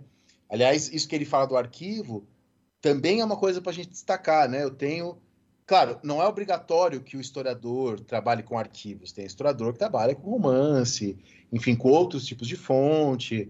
É, tem o pessoal da teoria da história, que tá, às vezes também trabalha com, com arquivo, não necessariamente teoria da história significa não arquivo. Mas há muitos alunos também, a gente sente isso, que fogem da documentação, né? Ô, Dani, mas que foge você foi um historiador que durante muito tempo fugiu do, do, do arquivo. É, então, mas é, é um caso. Eu trabalhei sempre com história intelectual, no sentido de filosófico mesmo, né? Então não precisava do arquivo, eu tinha lá as obras completas do Thomas Paine. E é engraçado que, apesar disso, né, a sua fuga não era intencional. E eu lembro de várias vezes, você já no mestrado e eu com pesquisas, é, pesquisas próprias tal, a gente brincar que às vezes a gente se sentia até menos historiador, né? Por Isso. não estar no arquivo, por não estar sujo, por não estar cheio de poeira. Tanto que eu entrei na UNB, três meses depois eu estava no arquivo lá em Madrid. Né? Assim, assim que eu pude, assim que eu tive oportunidade, né? É, eu comecei, estava agora no arquivo do Pará, enfim. E agora, deixa eu... maneiras de você ser historiador, né? Deixa eu chamar atenção para uma coisa aqui. É... é o terceiro áudio, e não foi combinado, é o terceiro áudio que dialoga nessa esfera do prazer e das paixões, né? Isso. Que coisa interessante, cara, que coisa maneira, assim. Como como é uma sintonia boa, assim, como essas coisas que a gente fala e que a gente sente são compartilhadas por quem está inserido na história. Fico até me perguntando é, se outras áreas do conhecimento também dependem desse prazer que a gente parece insistir tanto, né? Acho que sim, acredito que sim, só não, só não conheço. Mas ele trouxe uma coisa diferente dos outros, né? Que é a história como autoconhecimento que eu queria destacar, porque é, é, isso pode ser mal compreendido, não é autoconhecimento no sentido psicológico, né, do autoconhecer-se e tudo mais. E aí, é, eu acho que é um autoconhecimento no sentido coletivo, de espécie. Quem colocou isso, é, pela primeira vez que eu saiba, foi o Collingwood, né? O Collingwood, ele fala que uma das funções da história é um autoconhecimento do espírito humano por meio das suas realizações. Né? Quer dizer, a história nos fala um pouco sobre as possibilidades humanas. E a gente tem um programa que a gente fala muito sobre o Collingwood, né? Que é sobre imaginação histórica. Exatamente, que é um excelente episódio, diga-se passagem. Que é um desses que é só nós dois. Que também bastante gente eu já vi usando por aí e tal. Espero que eu tenha sido fiel ao Collingwood. E o Bruno fala uma última coisa que eu acho que é muito importante a gente citar, que é história é o que paga as contas em casa. Porque esse é um outro preconceito que a gente poderia debater aqui, né, Dani? de uma galera que acha que esse trabalho tem que ser um trabalho de voto de pobreza. E, e ah, não. É? é trabalho. Né? É um trabalho apaixonante, mas é trabalho. E na condição de trabalho, eu sou um defensor de que se a gente não valorizar o nosso trabalho como trabalho, ninguém vai valorizar. Exato. Uma, vez eu falei em sala de aula estava falando sobre o debate Payne Burke, e eu tentei mostrar como tem muita gente cada vez mais interessada no debate Thomas Paine e Edmund Burke. E aí eu brinquei, falei, bom, isso é bom para mim porque dá para ganhar um dinheirinho vendendo livro, sendo chamado. Aí teve aluno que fez cara feia para mim, que olhou para mim e fez, ah, quer dizer, é um pouco isso, né? Se um médico virar para você e falar assim, poxa, eu trabalho como médico e tenho um bom salário, você vai achar normal. Não, a gente vai achar legal. Não legal, a gente vai achar normal. A gente é. vai exaltar. É o que você merece, caro médico. A gente que parece nunca merecer. E muitos de nós endossam um pouco desse pensamento. Não, às vezes não por vontade, mas às vezes porque acha que é isso mesmo, né? Exatamente. Tem, tem um historiador, né, que eu gosto muito, que eu cito bastante, que, que ele fala sobre isso, né? Sobre que é o Ankersmith, né? Já citei ele várias vezes no História Pirata. E o Ankersmith, ele começa o livro dele lá sobre a escrita da história falando como a gente é, a gente da área de história, é meio autodepreciativo, a gente tem uma grande capacidade de autodepreciação, de falar mal da gente mesmo, do nosso trabalho, das nossas qualidades. E não precisa ser desse jeito, né? Outro dia, Dani, é engraçado, né? É... Eu vou falar aqui numa boa, é, abrir isso aqui. Eu, eu trabalho em São Paulo, numa, numa escola de ponta, e eu tenho um salário acima da média do salário dos professores né? Como um todo, assim. E aí é muito engraçado como, às vezes, alguns alunos e alunas, e aí eu achei é isso, né? Numa visão muito preconceituosa, ficam falando: ah, vocês professores reclamam que vocês não ganham dinheiro, mas você tá aí de carro, né? Você tá aí, você tem um carro novo. Você, você mora, você tem roupa. Você vai no é, dentista. Você vai no dentista tal. Eu muitas vezes fui no dentista. É. Primeiro, como se a gente não pudesse ter essas coisas, né? Como se a gente não tivesse direito. E segundo, porque ninguém fala isso pro engenheiro, né? Ninguém é. fala isso pro médico, ninguém fala isso para várias outras profissões. E eu, eu tenho assumido uma postura em sala de aula, você sabe que eu sou uma pessoa bastante reativa, de falar que eu vou tomar tudo. De que eu vou. Que se eu puder, eu quero ganhar dinheiro proporcional ao meu esforço, ao meu trabalho, à minha cobrança, a minha dedicação, né? E de que a gente precisaria ser tratado dentro dessa mesma esfera. Vamos ao próximo áudio? Vamos. Próximo áudio é para deixar nosso amigo Jonathan com ciúmes de não ter participado, porque a gente chamou a Verônica para mandar um áudio pra gente e não Aí, o Jonathan. Jonathan, desprezando Toma você, essa. Olá, ouvintes do História Pirata. Olá, Dani e Rafa. Obrigada por me chamarem para participar hoje, assim, à distância. É, para quem não me conhece, eu sou a Verônica. Eu acabei de terminar meu doutorado em História Social lá na USP e participei já do História Pirata falando sobre história do livro. E acho que por conta da minha perspectiva de trabalho, eu queria aproveitar esse momento para falar sobre o que eu acho importante em termos de estudos históricos. Eu imagino que muita gente vai colocar uma série de perspectivas que todos compartilhamos sobre as importâncias de pensar o passado, tentar entender né, várias das nossas questões no presente, mas eu queria colocar aqui uma questão que para mim é fundamental no meu trabalho, que é como a história me fez ter uma leitura mais crítica é, e me, me instigou a prestar mais atenção na própria composição dos documentos que eu analiso ou que eu trabalho diariamente, não só dentro da história.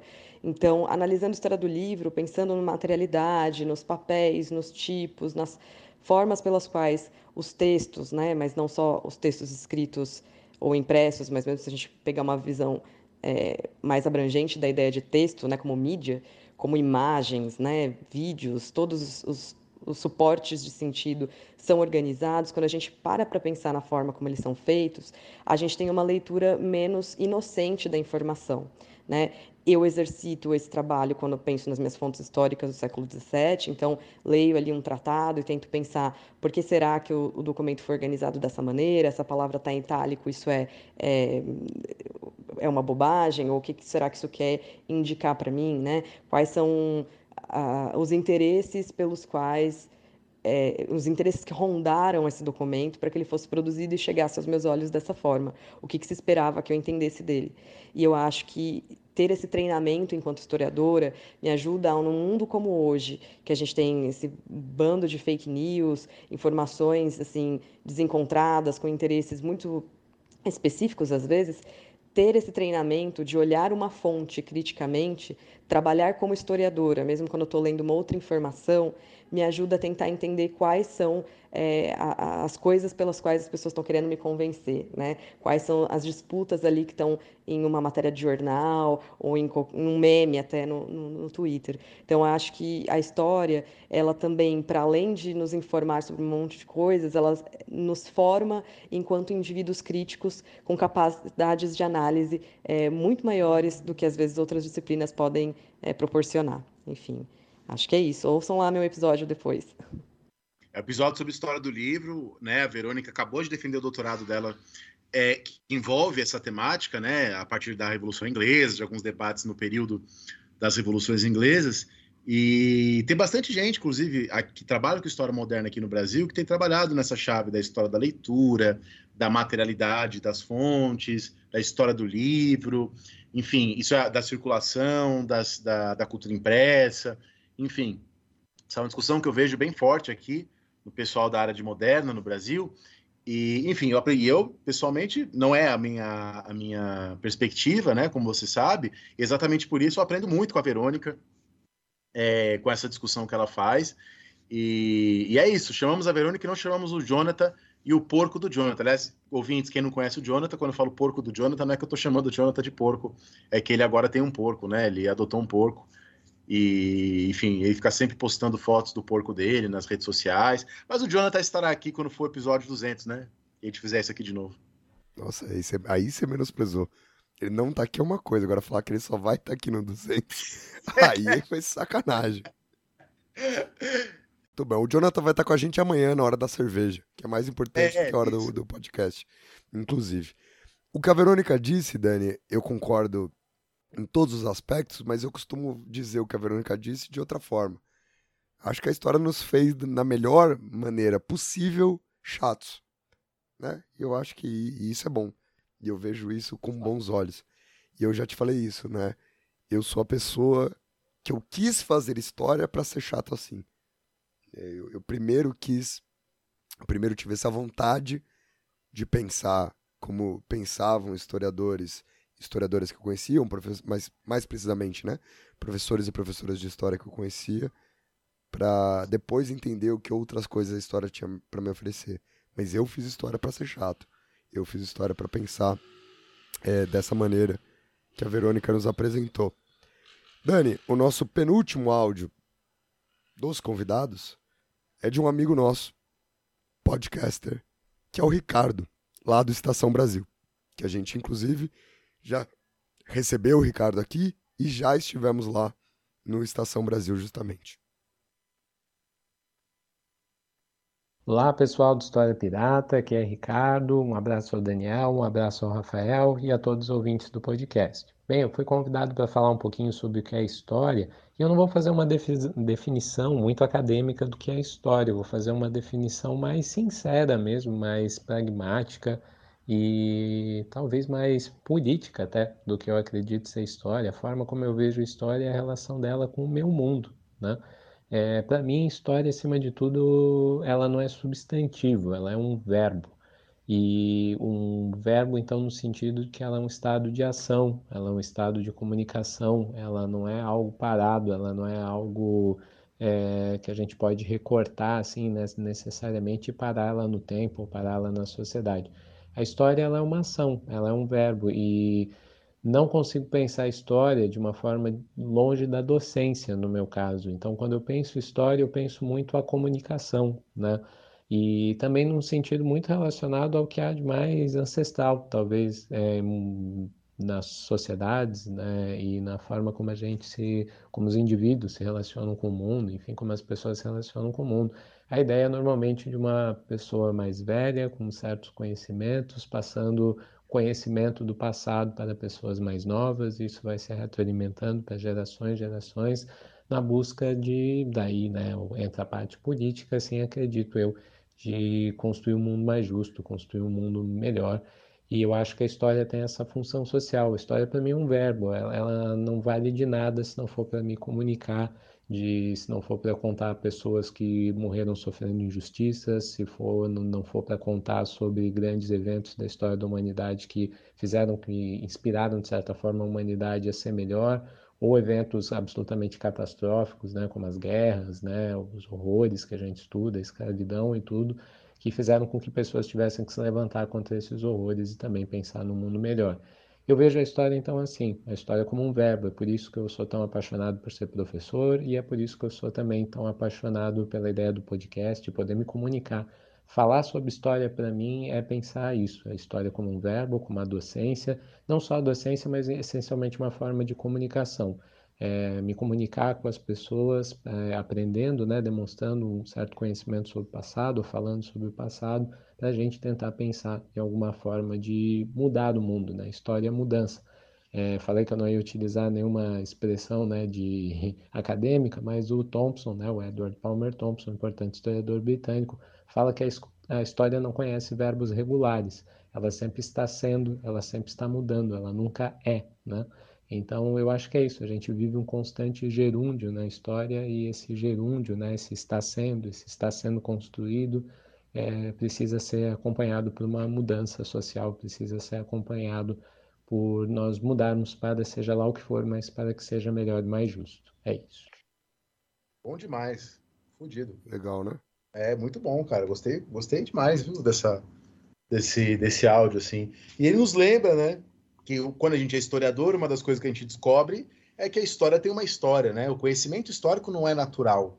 O conhecimento histórico também é histórico, né? E como, ele, como a gente quer que ele seja, como que a gente quer que ele seja utilizado, a quem que ele vai servir, também é algo que está aberto, né? A gente tem visto isso foi, isso foi uma coisa que, o, que, o, que os últimos anos aí de extrema direita no mundo deixaram bem claros, né?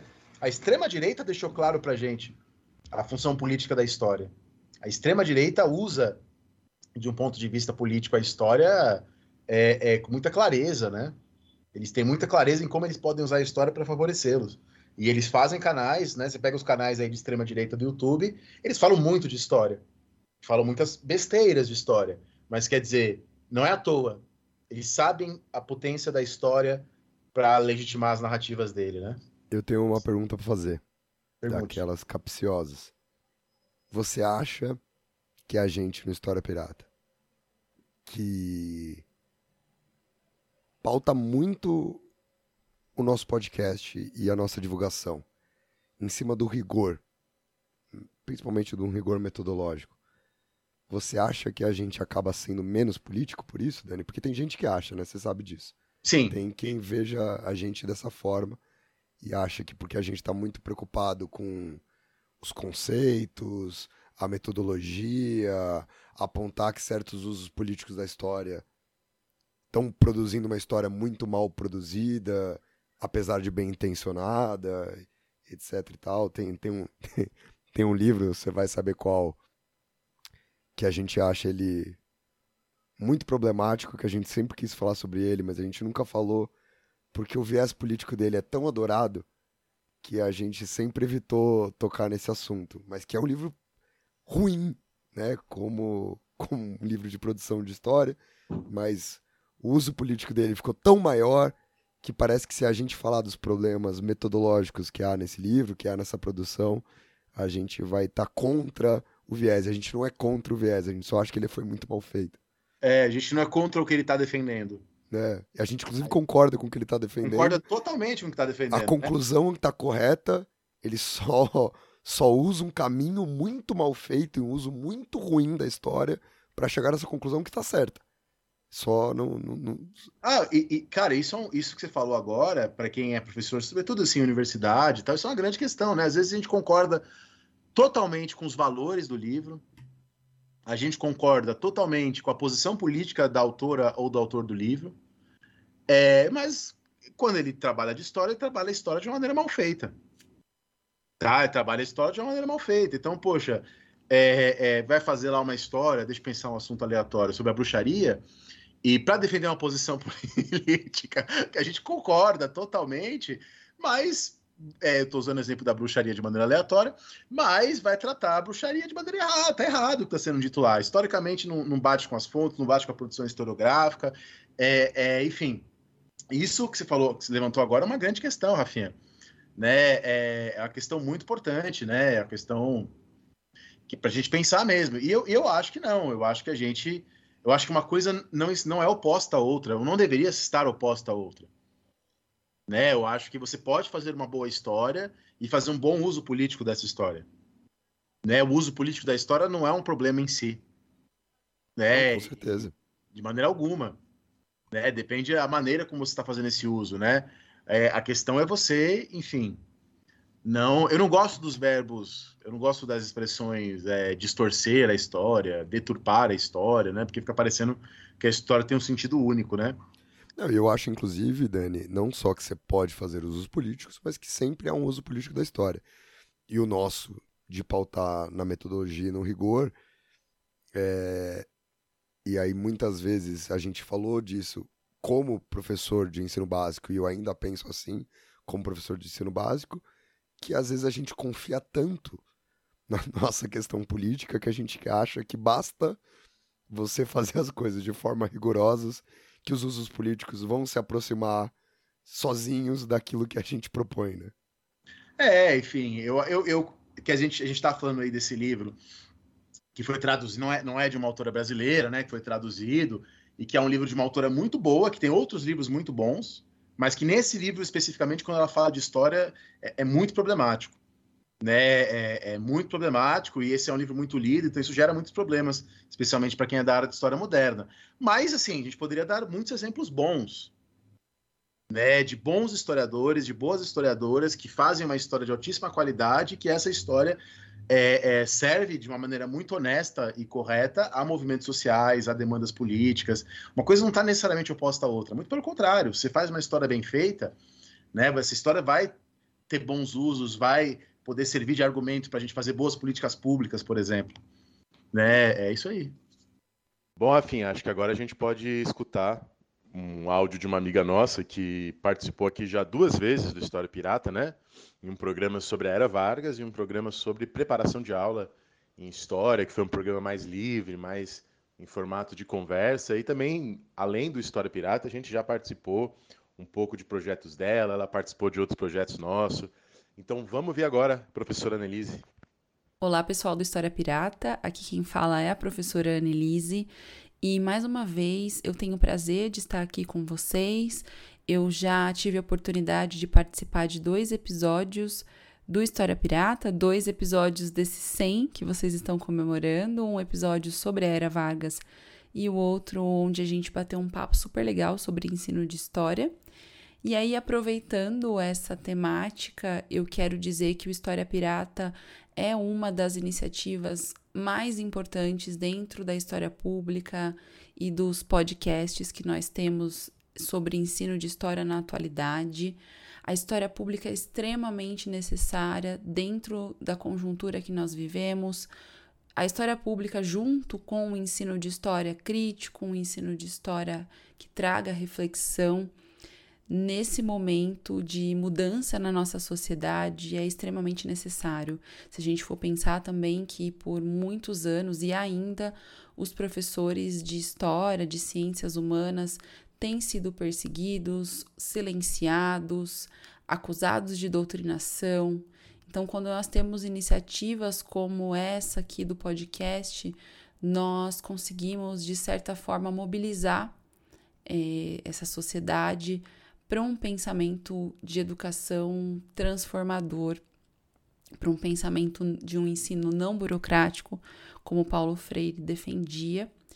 E essa é uma iniciativa que, além de tudo, né, traz a história, o fazer histórico com responsabilidade, algo muito, muito necessário nesse momento.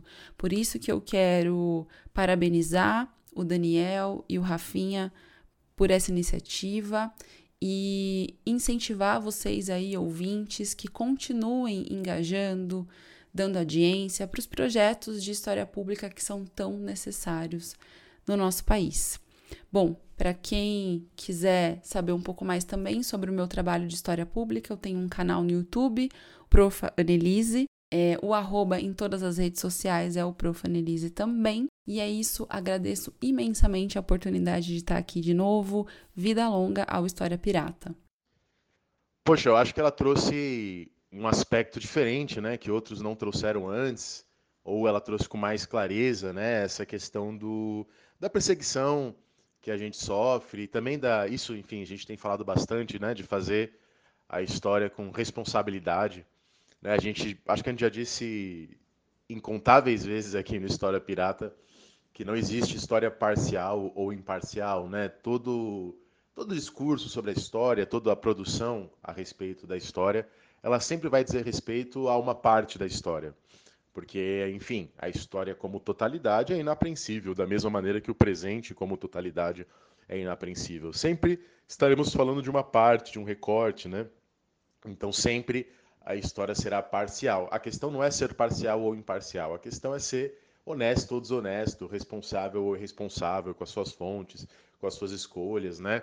E eu acho que é, um, que é uma questão que ela coloca e que para a gente é, é, extremamente importante. E recomendo para todo mundo aí que está escutando a gente que procure o trabalho dela, conheça o trabalho dela. Ela tem feito ultimamente também um trabalho com formação de professores e professoras jovens que estejam começando, ou enfim, que, de, que decidiram começar por uma série de motivos é, em outro momento da vida, enfim, que não quando é mais novo, etc. E ela, enfim, faz um trabalho Excelente, excelente.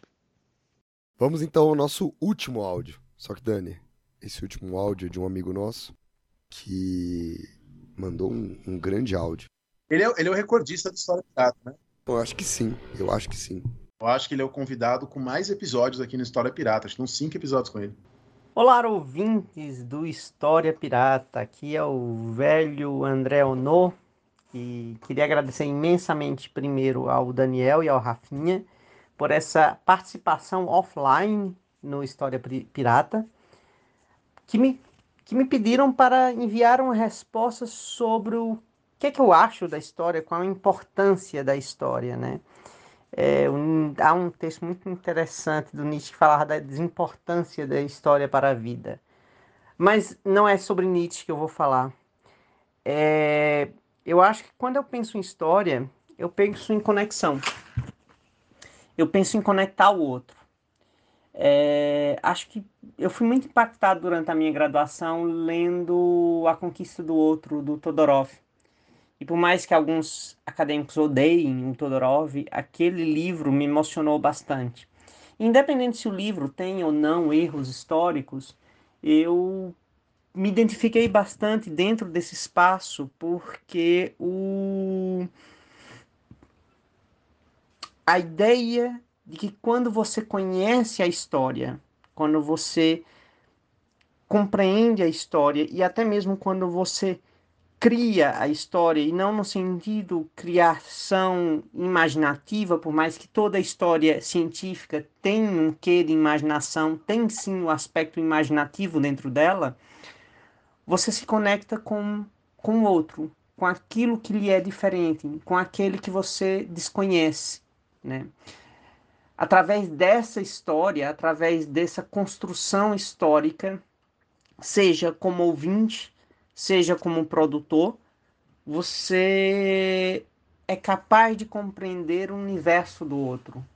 Não em sua totalidade, porque há uma frase muito bonita, cada um tem dentro de si, que eu digo muito, que diz o seguinte: cada um tem dentro de si um universo muito maior do que aquele que está lá fora.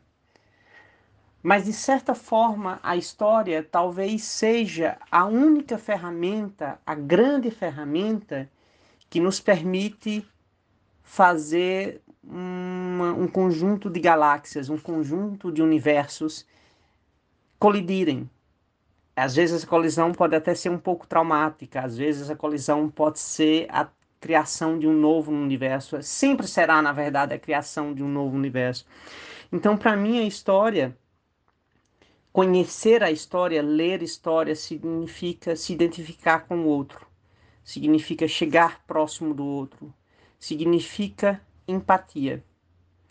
Acho que essa é a grande palavra. E por isso que eu acredito tanto na história, por isso que eu acho que se é possível a gente salvar a humanidade, se, se é que é necessário, mas é, se é possível a gente chegar próximo de uma ideia, de uma utopia, eu acho que a gente só vai conseguir isso através da história. É conhecendo a história do outro que o ser humano é capaz de desenvolver essa empatia, que não é se colocar no, local, no lugar do outro, mas se, se solidarizar. Aí eu vou, não sei como falar essa palavra direito, mas sentir solidariedade pelo que pela história do outro. E no momento que você conhece essa história, você se identifica e termina se criando elos identitários de formas é, em locais que você nunca imaginou que existia. E no momento em que esses elos identitários se formam, alguma coisa muda. Você passa a ser um. Sabe, como se fosse um, um organismo multicelular em que cada pessoa é uma célula e que, de certa forma, nós vamos a perceber que nós funcionamos, passamos a perceber que nós funcionamos em conjunto. Então, é nessa ideia que eu penso a história para a minha vida. É, a, a história me permitiu perceber o outro, saber que eu não estou só, saber que existe um outro tão belo quanto o outro que tem dentro, dentro, dentro de mim. E é isso, queridos. Um grande beijo.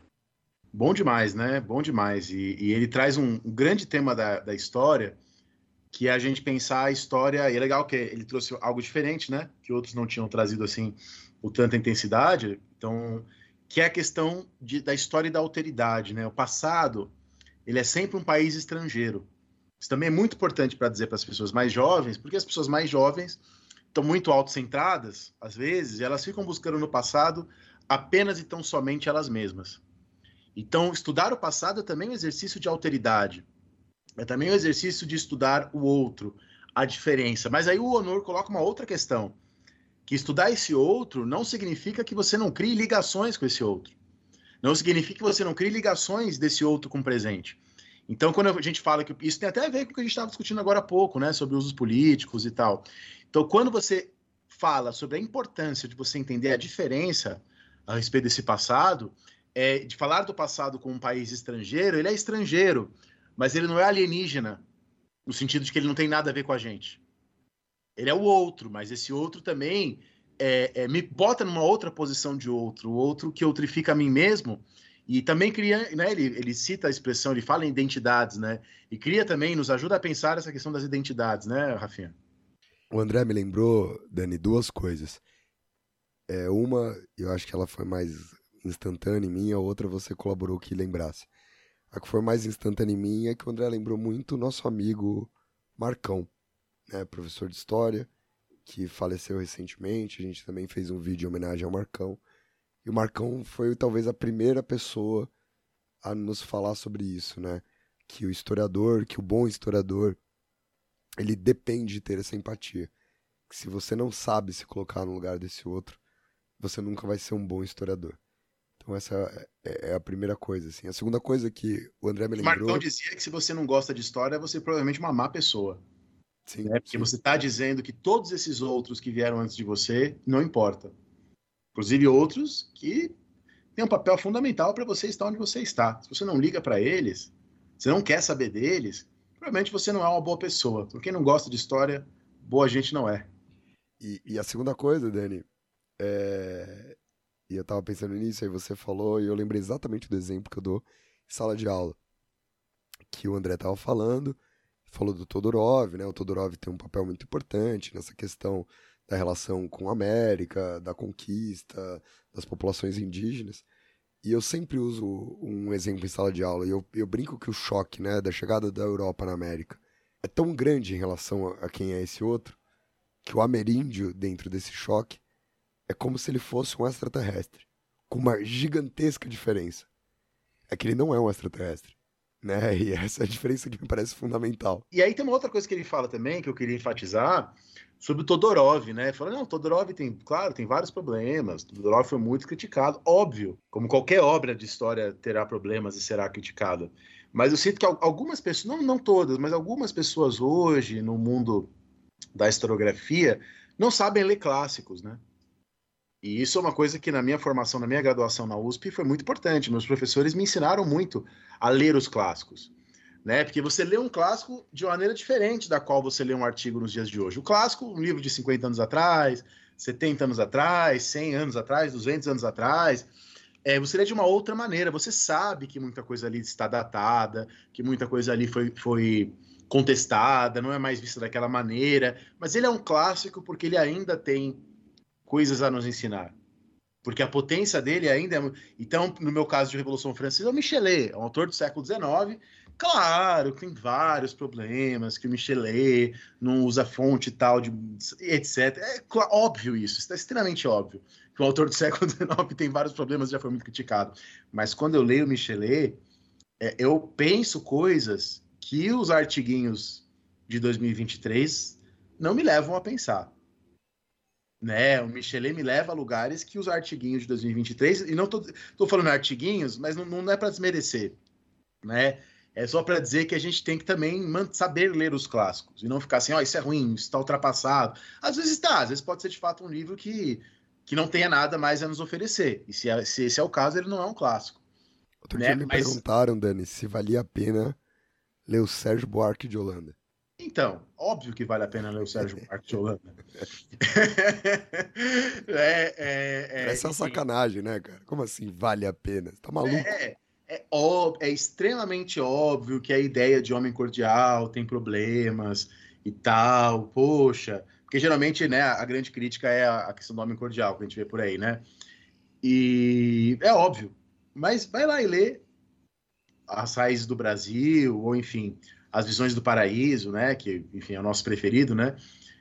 E aí você vai ver, né, que com todos os problemas ele terá coisas a, a, te acrescentar, ele vai te fazer levantar questões que outros autores não fizeram. E por isso que o Sérgio Buarque de Holanda foi o Sérgio Buarque de Holanda, o Michelet foi o Michelet, enfim, o Todorov foi o Todorov, e assim por diante. Perfeito. Vamos à última parte do nosso programa, que é escutar quem escuta a gente?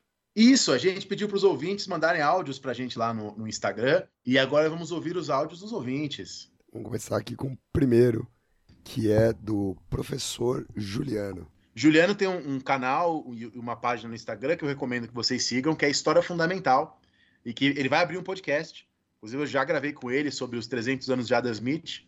Então sigam lá o Juliano, História Fundamental lá no Instagram.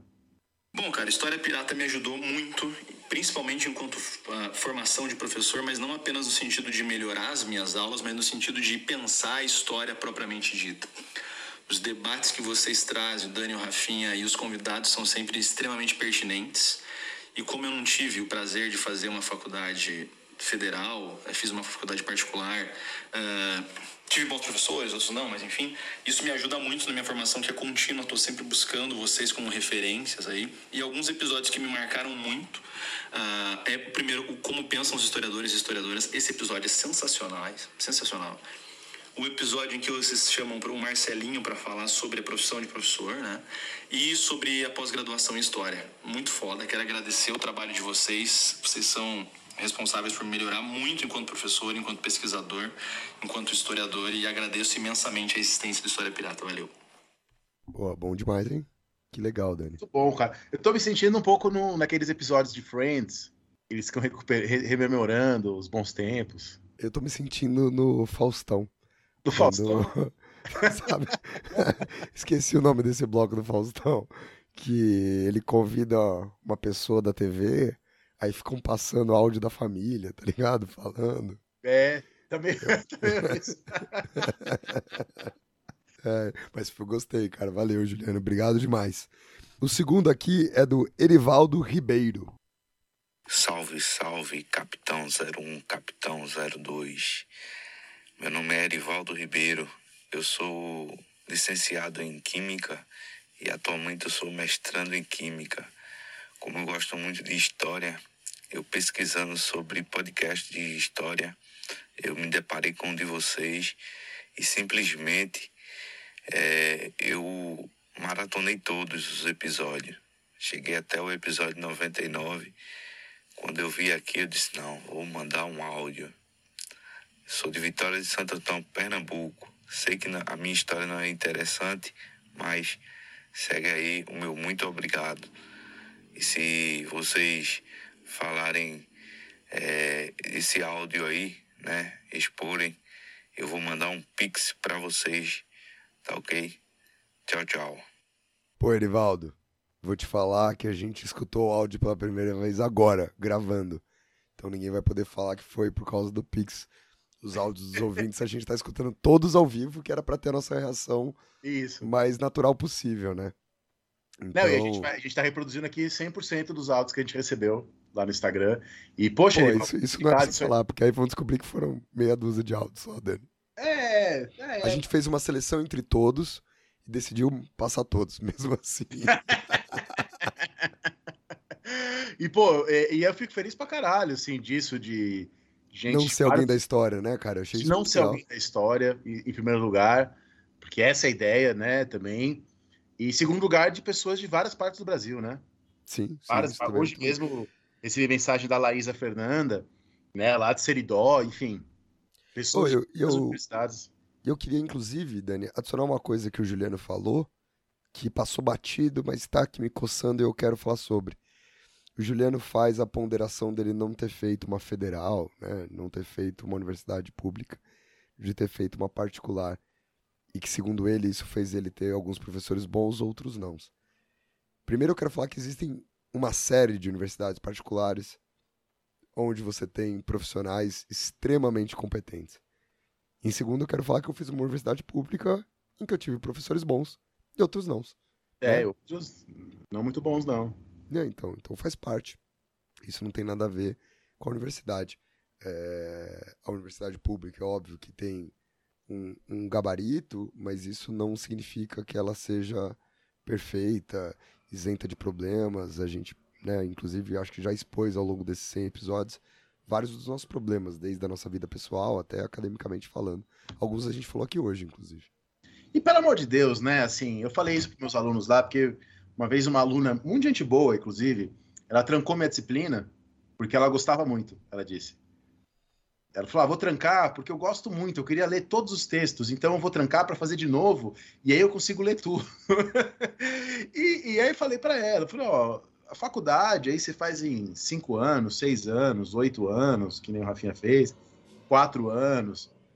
E depois, e aí, Eu sei fiz lá, em 7, eu queria falar que você falou todos os números. Menos, o 7. É, É, o que- é, eu fiz, em- fiz em 6. E, e depois você vai ter décadas aí da sua vida, você quem faz mais jovem, né? Vai ter muito tempo para pensar, para ler. E, e aí você vai descobrir que, enfim, a formação ali, aquela formação ela, ela é muito importante ali, mas ela é um começo, né? Depois você tem vários caminhos possíveis. Exatamente.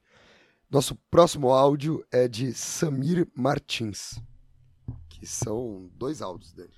Ô, Fala, piratas. Eu sou Samir, é, sou carioca, mas atualmente eu moro aqui nessa selva de pedra chamada São Paulo. Me mudei para cá na pandemia.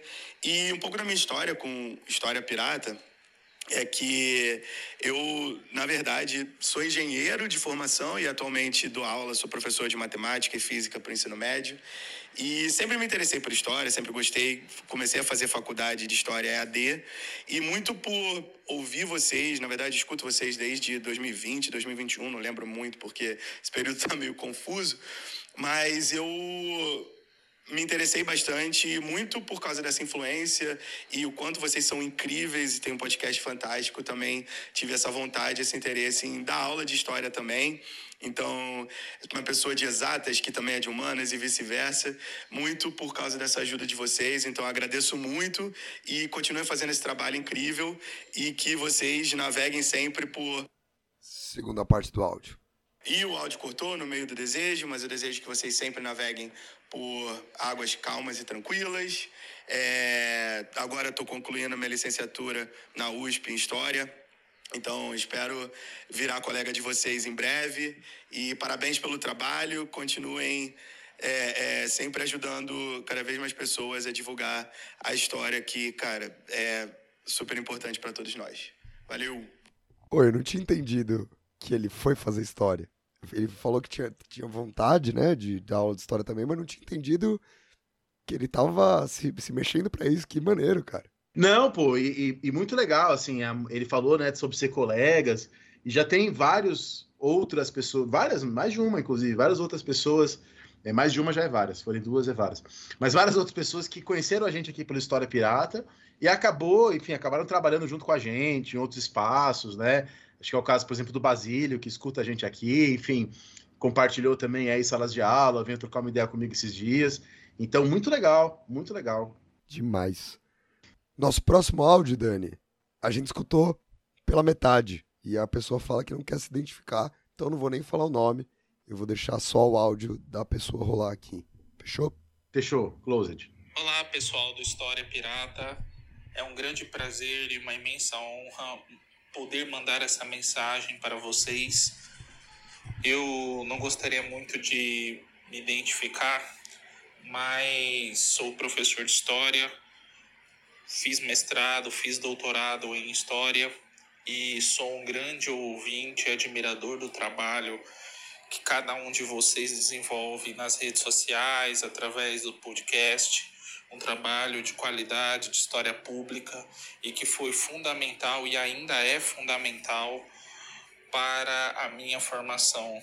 Eu aprendi mais de história moderna e revoluções com seus trabalhos do que ao longo de toda a minha graduação. E, de certo modo, eu acabei me descobrindo e me redescobrindo como historiador, como pesquisador e como amante de história. Se hoje eu me identifico cada vez mais com essa profissão, é porque vocês me acompanharam ao longo desses últimos dois anos, desde que eu descobri o programa.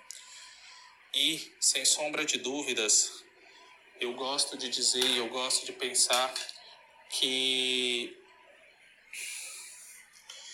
vocês me acompanharam em momentos muito duros e muito difíceis da minha vida e da minha trajetória, de momentos de tristeza e de desesperança e de uma depressão muito forte. E vocês me ajudaram a lidar muito com isso, sendo meus, meu acompanhante, ouvindo as histórias, enquanto eu limpava a casa, ia na academia e estudava. Então, de certo modo, quero dizer que vocês também salvaram a minha vida. Muito obrigado por tudo e que o projeto tenha vida longa hoje e sempre, porque vocês são extremamente necessários. Poxa, cara, que que emocionante, né, Dani? E que legal a, a gente poder relacionar esse áudio aqui com a fala do Honor de que o nosso trabalho como historiador depende da gente se colocar no outro, no lugar do outro. E como aqui nesse caso a gente se colocou em lugares que a gente nem sabia que a gente estava, né? Exa exatamente, exatamente. E, e, o... Por isso que, poxa, esse... eu gostei, nossa, muito emocionante, né? Esse áudio, muito legal. E por isso que esse, um episódio como esse é importante também.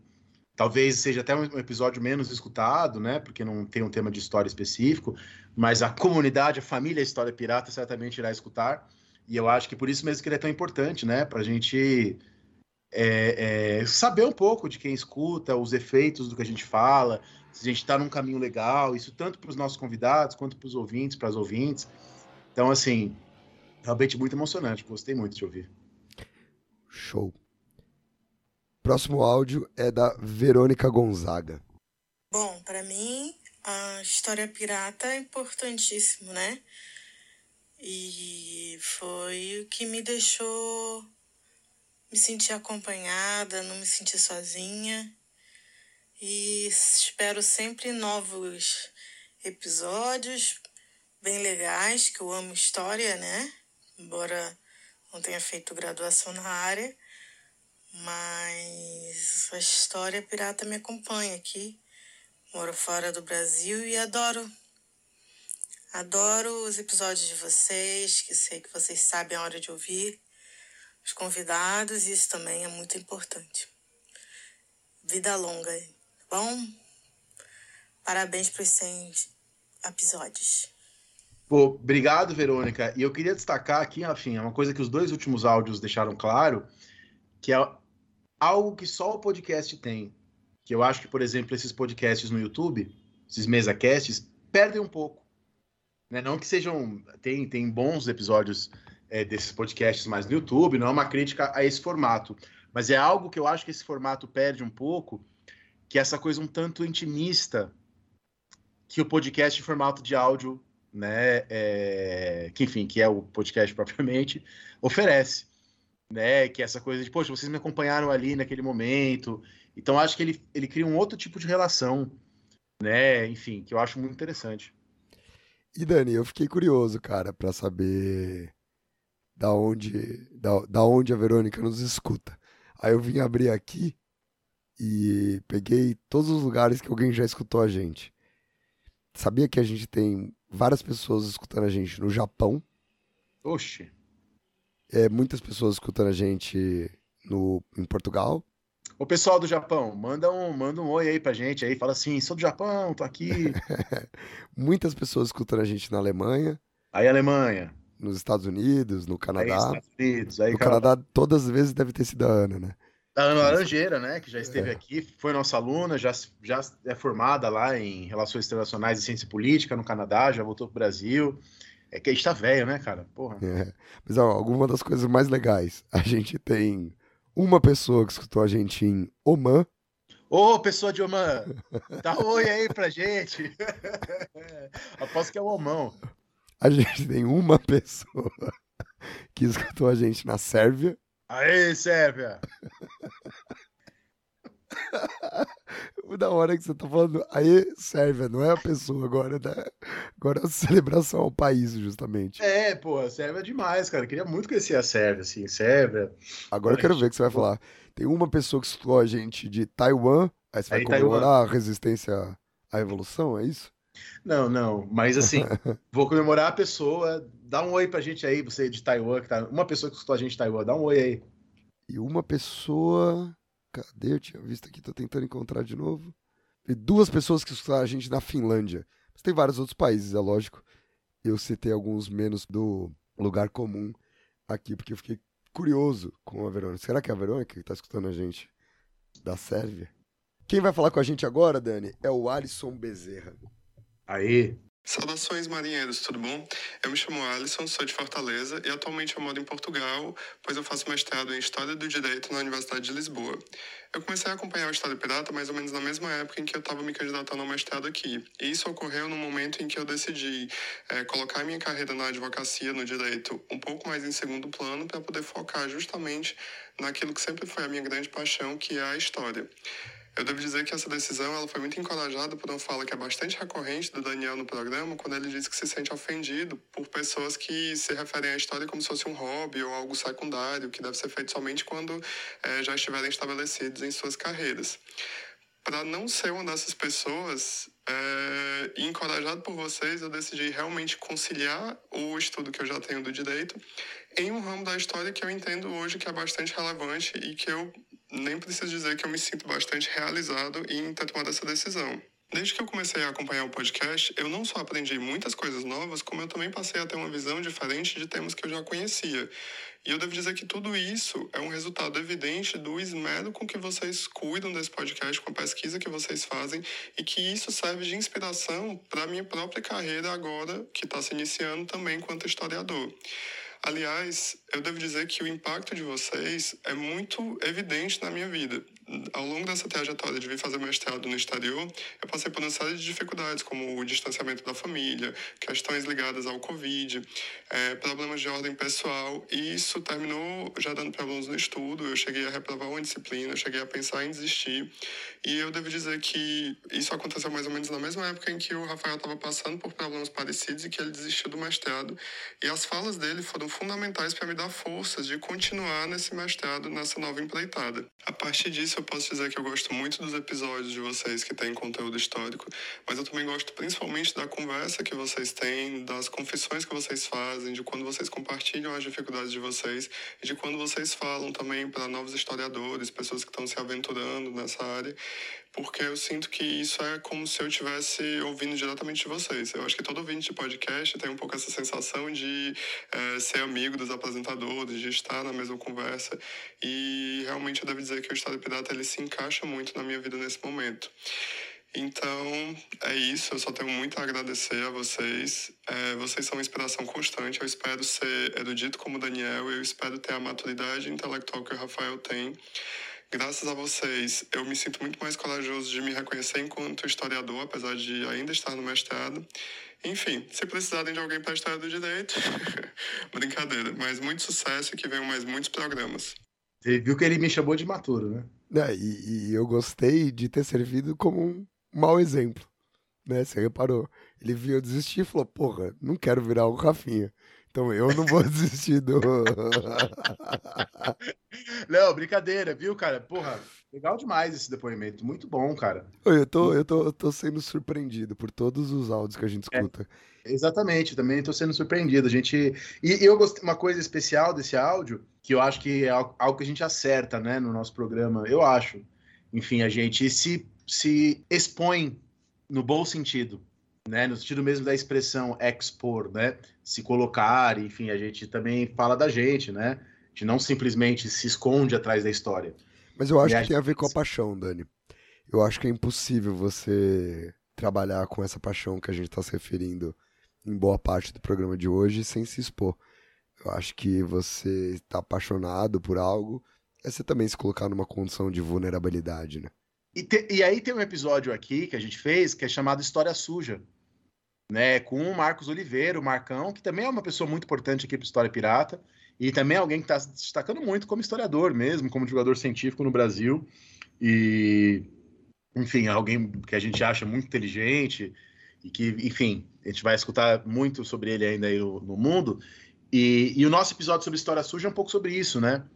não se esconder atrás da história e, e mostrar como a história é feita por pessoas. A história não está lá pronta, tá? Então é, é preciso deixar claro essas relações. Então, enfim, gostei muito. E é isso.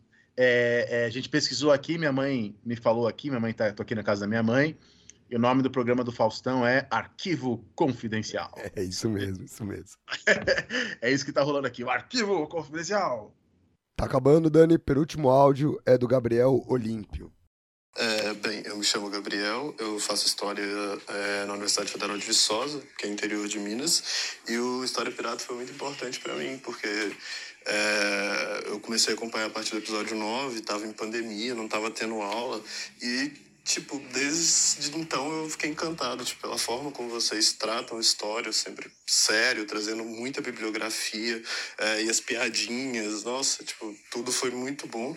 E me ajudou a ver que eu realmente estava no curso certo e tal, estava meio um pouco em dúvida, mas enfim, o História Pirata me ajudou muito nisso, divulgo sempre que eu posso e é muito foda, tipo, pensar que vocês estão chegando no centésimo episódio e eu escutei todos, é incrível, obrigado por ajudar tanto e é isso. Pô, desde o 9 é muita coisa, hein? Pô, nem eu escutei. Tem, tem, tem um episódio lá do começo que eu nunca escutei, lá antes de eu entrar. Deixa eu. eu tô, tô- aqui, ó. O 9 é o do André. É o Barroco. Não, esse eu escutei, esse eu participei. Não, não. É o, o episódio que o Gabriel começou a escutar a gente, né? Ah, poxa, que é um episódio, inclusive, muito legal. Foi a primeira participação do André Honor aqui. Foi esse episódio sobre Barroco. Lá no comecinho, A a gente gente ainda gravava tava no Discord ainda nessa época. gravando no Discord, tava pensando ainda no formato e tal. Pô, bom demais. Legal.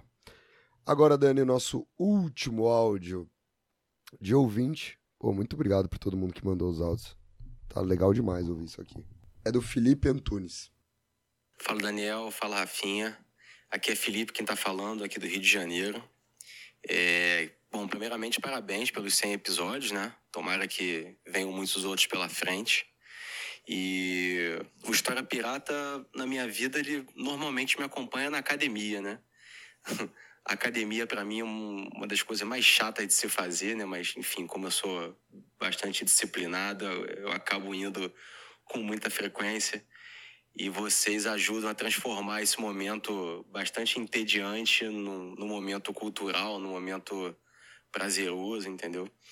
Então, queria, sabe, agradecer vocês por essa, por essa companhia e espero que venham, venham muitos episódios pela frente. Eu vou estar sempre acompanhando vocês. Um grande abraço, sucesso. Pô, o Felipe, se estiver escutando isso agora na academia, ele deve ter chorado de rir na hora que você contou sobre o peso da história, né? Aliás, será que não foi ele? Será? Acho que não, ele é do Rio de Janeiro, né? É, é, foi ele que falou o peso da história. Pô, mas, é- mas, cara, não foi a única vez que eu fui parado na academia por ouvintes de História Pirata. Acho que eu fui umas 4, 5 vezes lá na, lá na. Enfim, não vou dizer onde eu malho, né?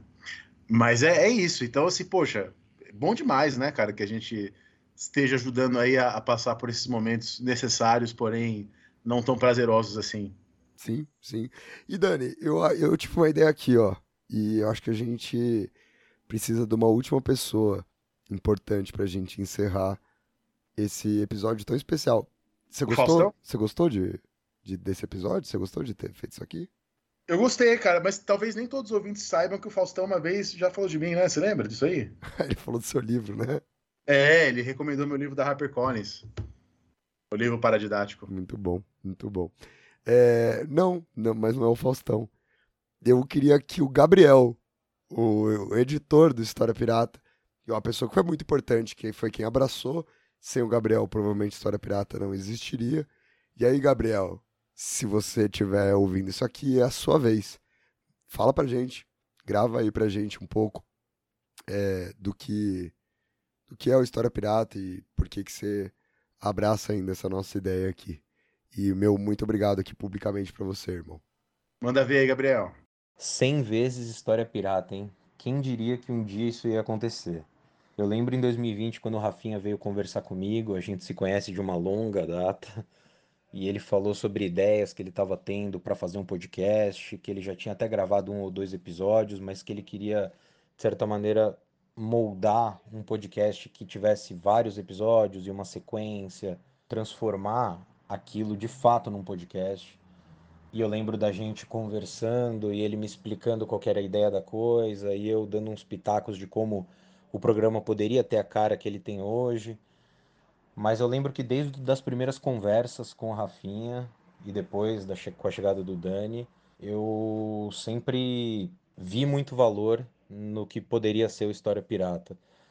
E por duas razões. A primeira delas é que eu sempre gostei da despreocupação do História Pirata com certas ideias que às vezes as pessoas tomam como verdades absolutas e que não necessariamente o são, né? Como ah, as pessoas não gostam de ouvir eh, conteúdos longos sobre assuntos densos. Não, o podcast tem que estar ancorado em algo que está acontecendo agora para ter engajamento. O História Pirata nunca se preocupou muito em seguir essas diretrizes. E isso, e isso para alguém como eu que vem do jornalismo é algo bem legal. E o segundo ponto do História Pirata que me fez comprar desde cedo é que o podcast ele dá espaço para gente que realmente tem algo a acrescentar sobre determinado assunto. São pessoas que têm muito o que falar sobre os temas que elas estudam, sobre os temas sobre os quais elas são especialistas. E o História Pirata é uma plataforma que dá espaço para essas pessoas. E ao longo desses 100 episódios, isso só se confirmou e fica ainda mais verdadeiro depois desse centésimo episódio. O programa de hoje nos faz ter certeza que o História Pirata chega nas pessoas, atinge as pessoas de alguma maneira, influencia elas de alguma maneira e, e acho que esse é o sentido desse negócio. Atualmente eu faço História Pirata só para tirar dinheiro do Dani e do Rafinha. Eles reclamam muito que eles só têm prejuízo com o podcast. Eu não posso dizer a mesma coisa. Aliás, eu tenho muito a agradecer ao História Pirata pelo meu farto enriquecimento nesses últimos três anos.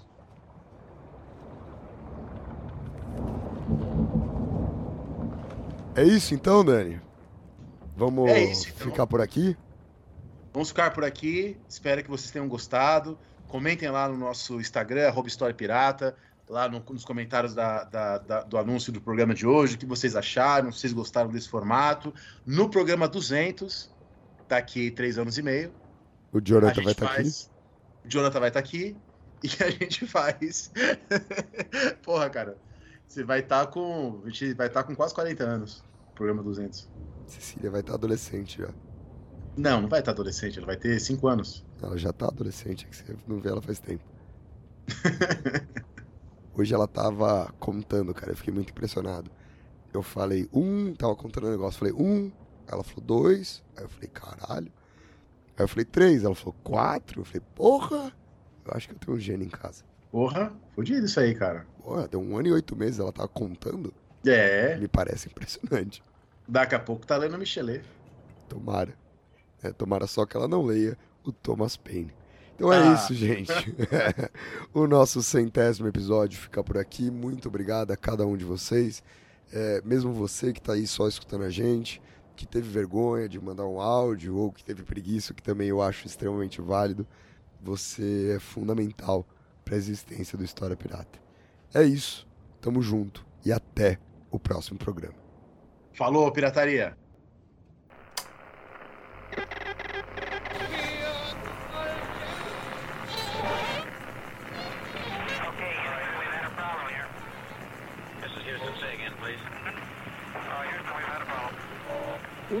Misión internacionalista extraordinaria.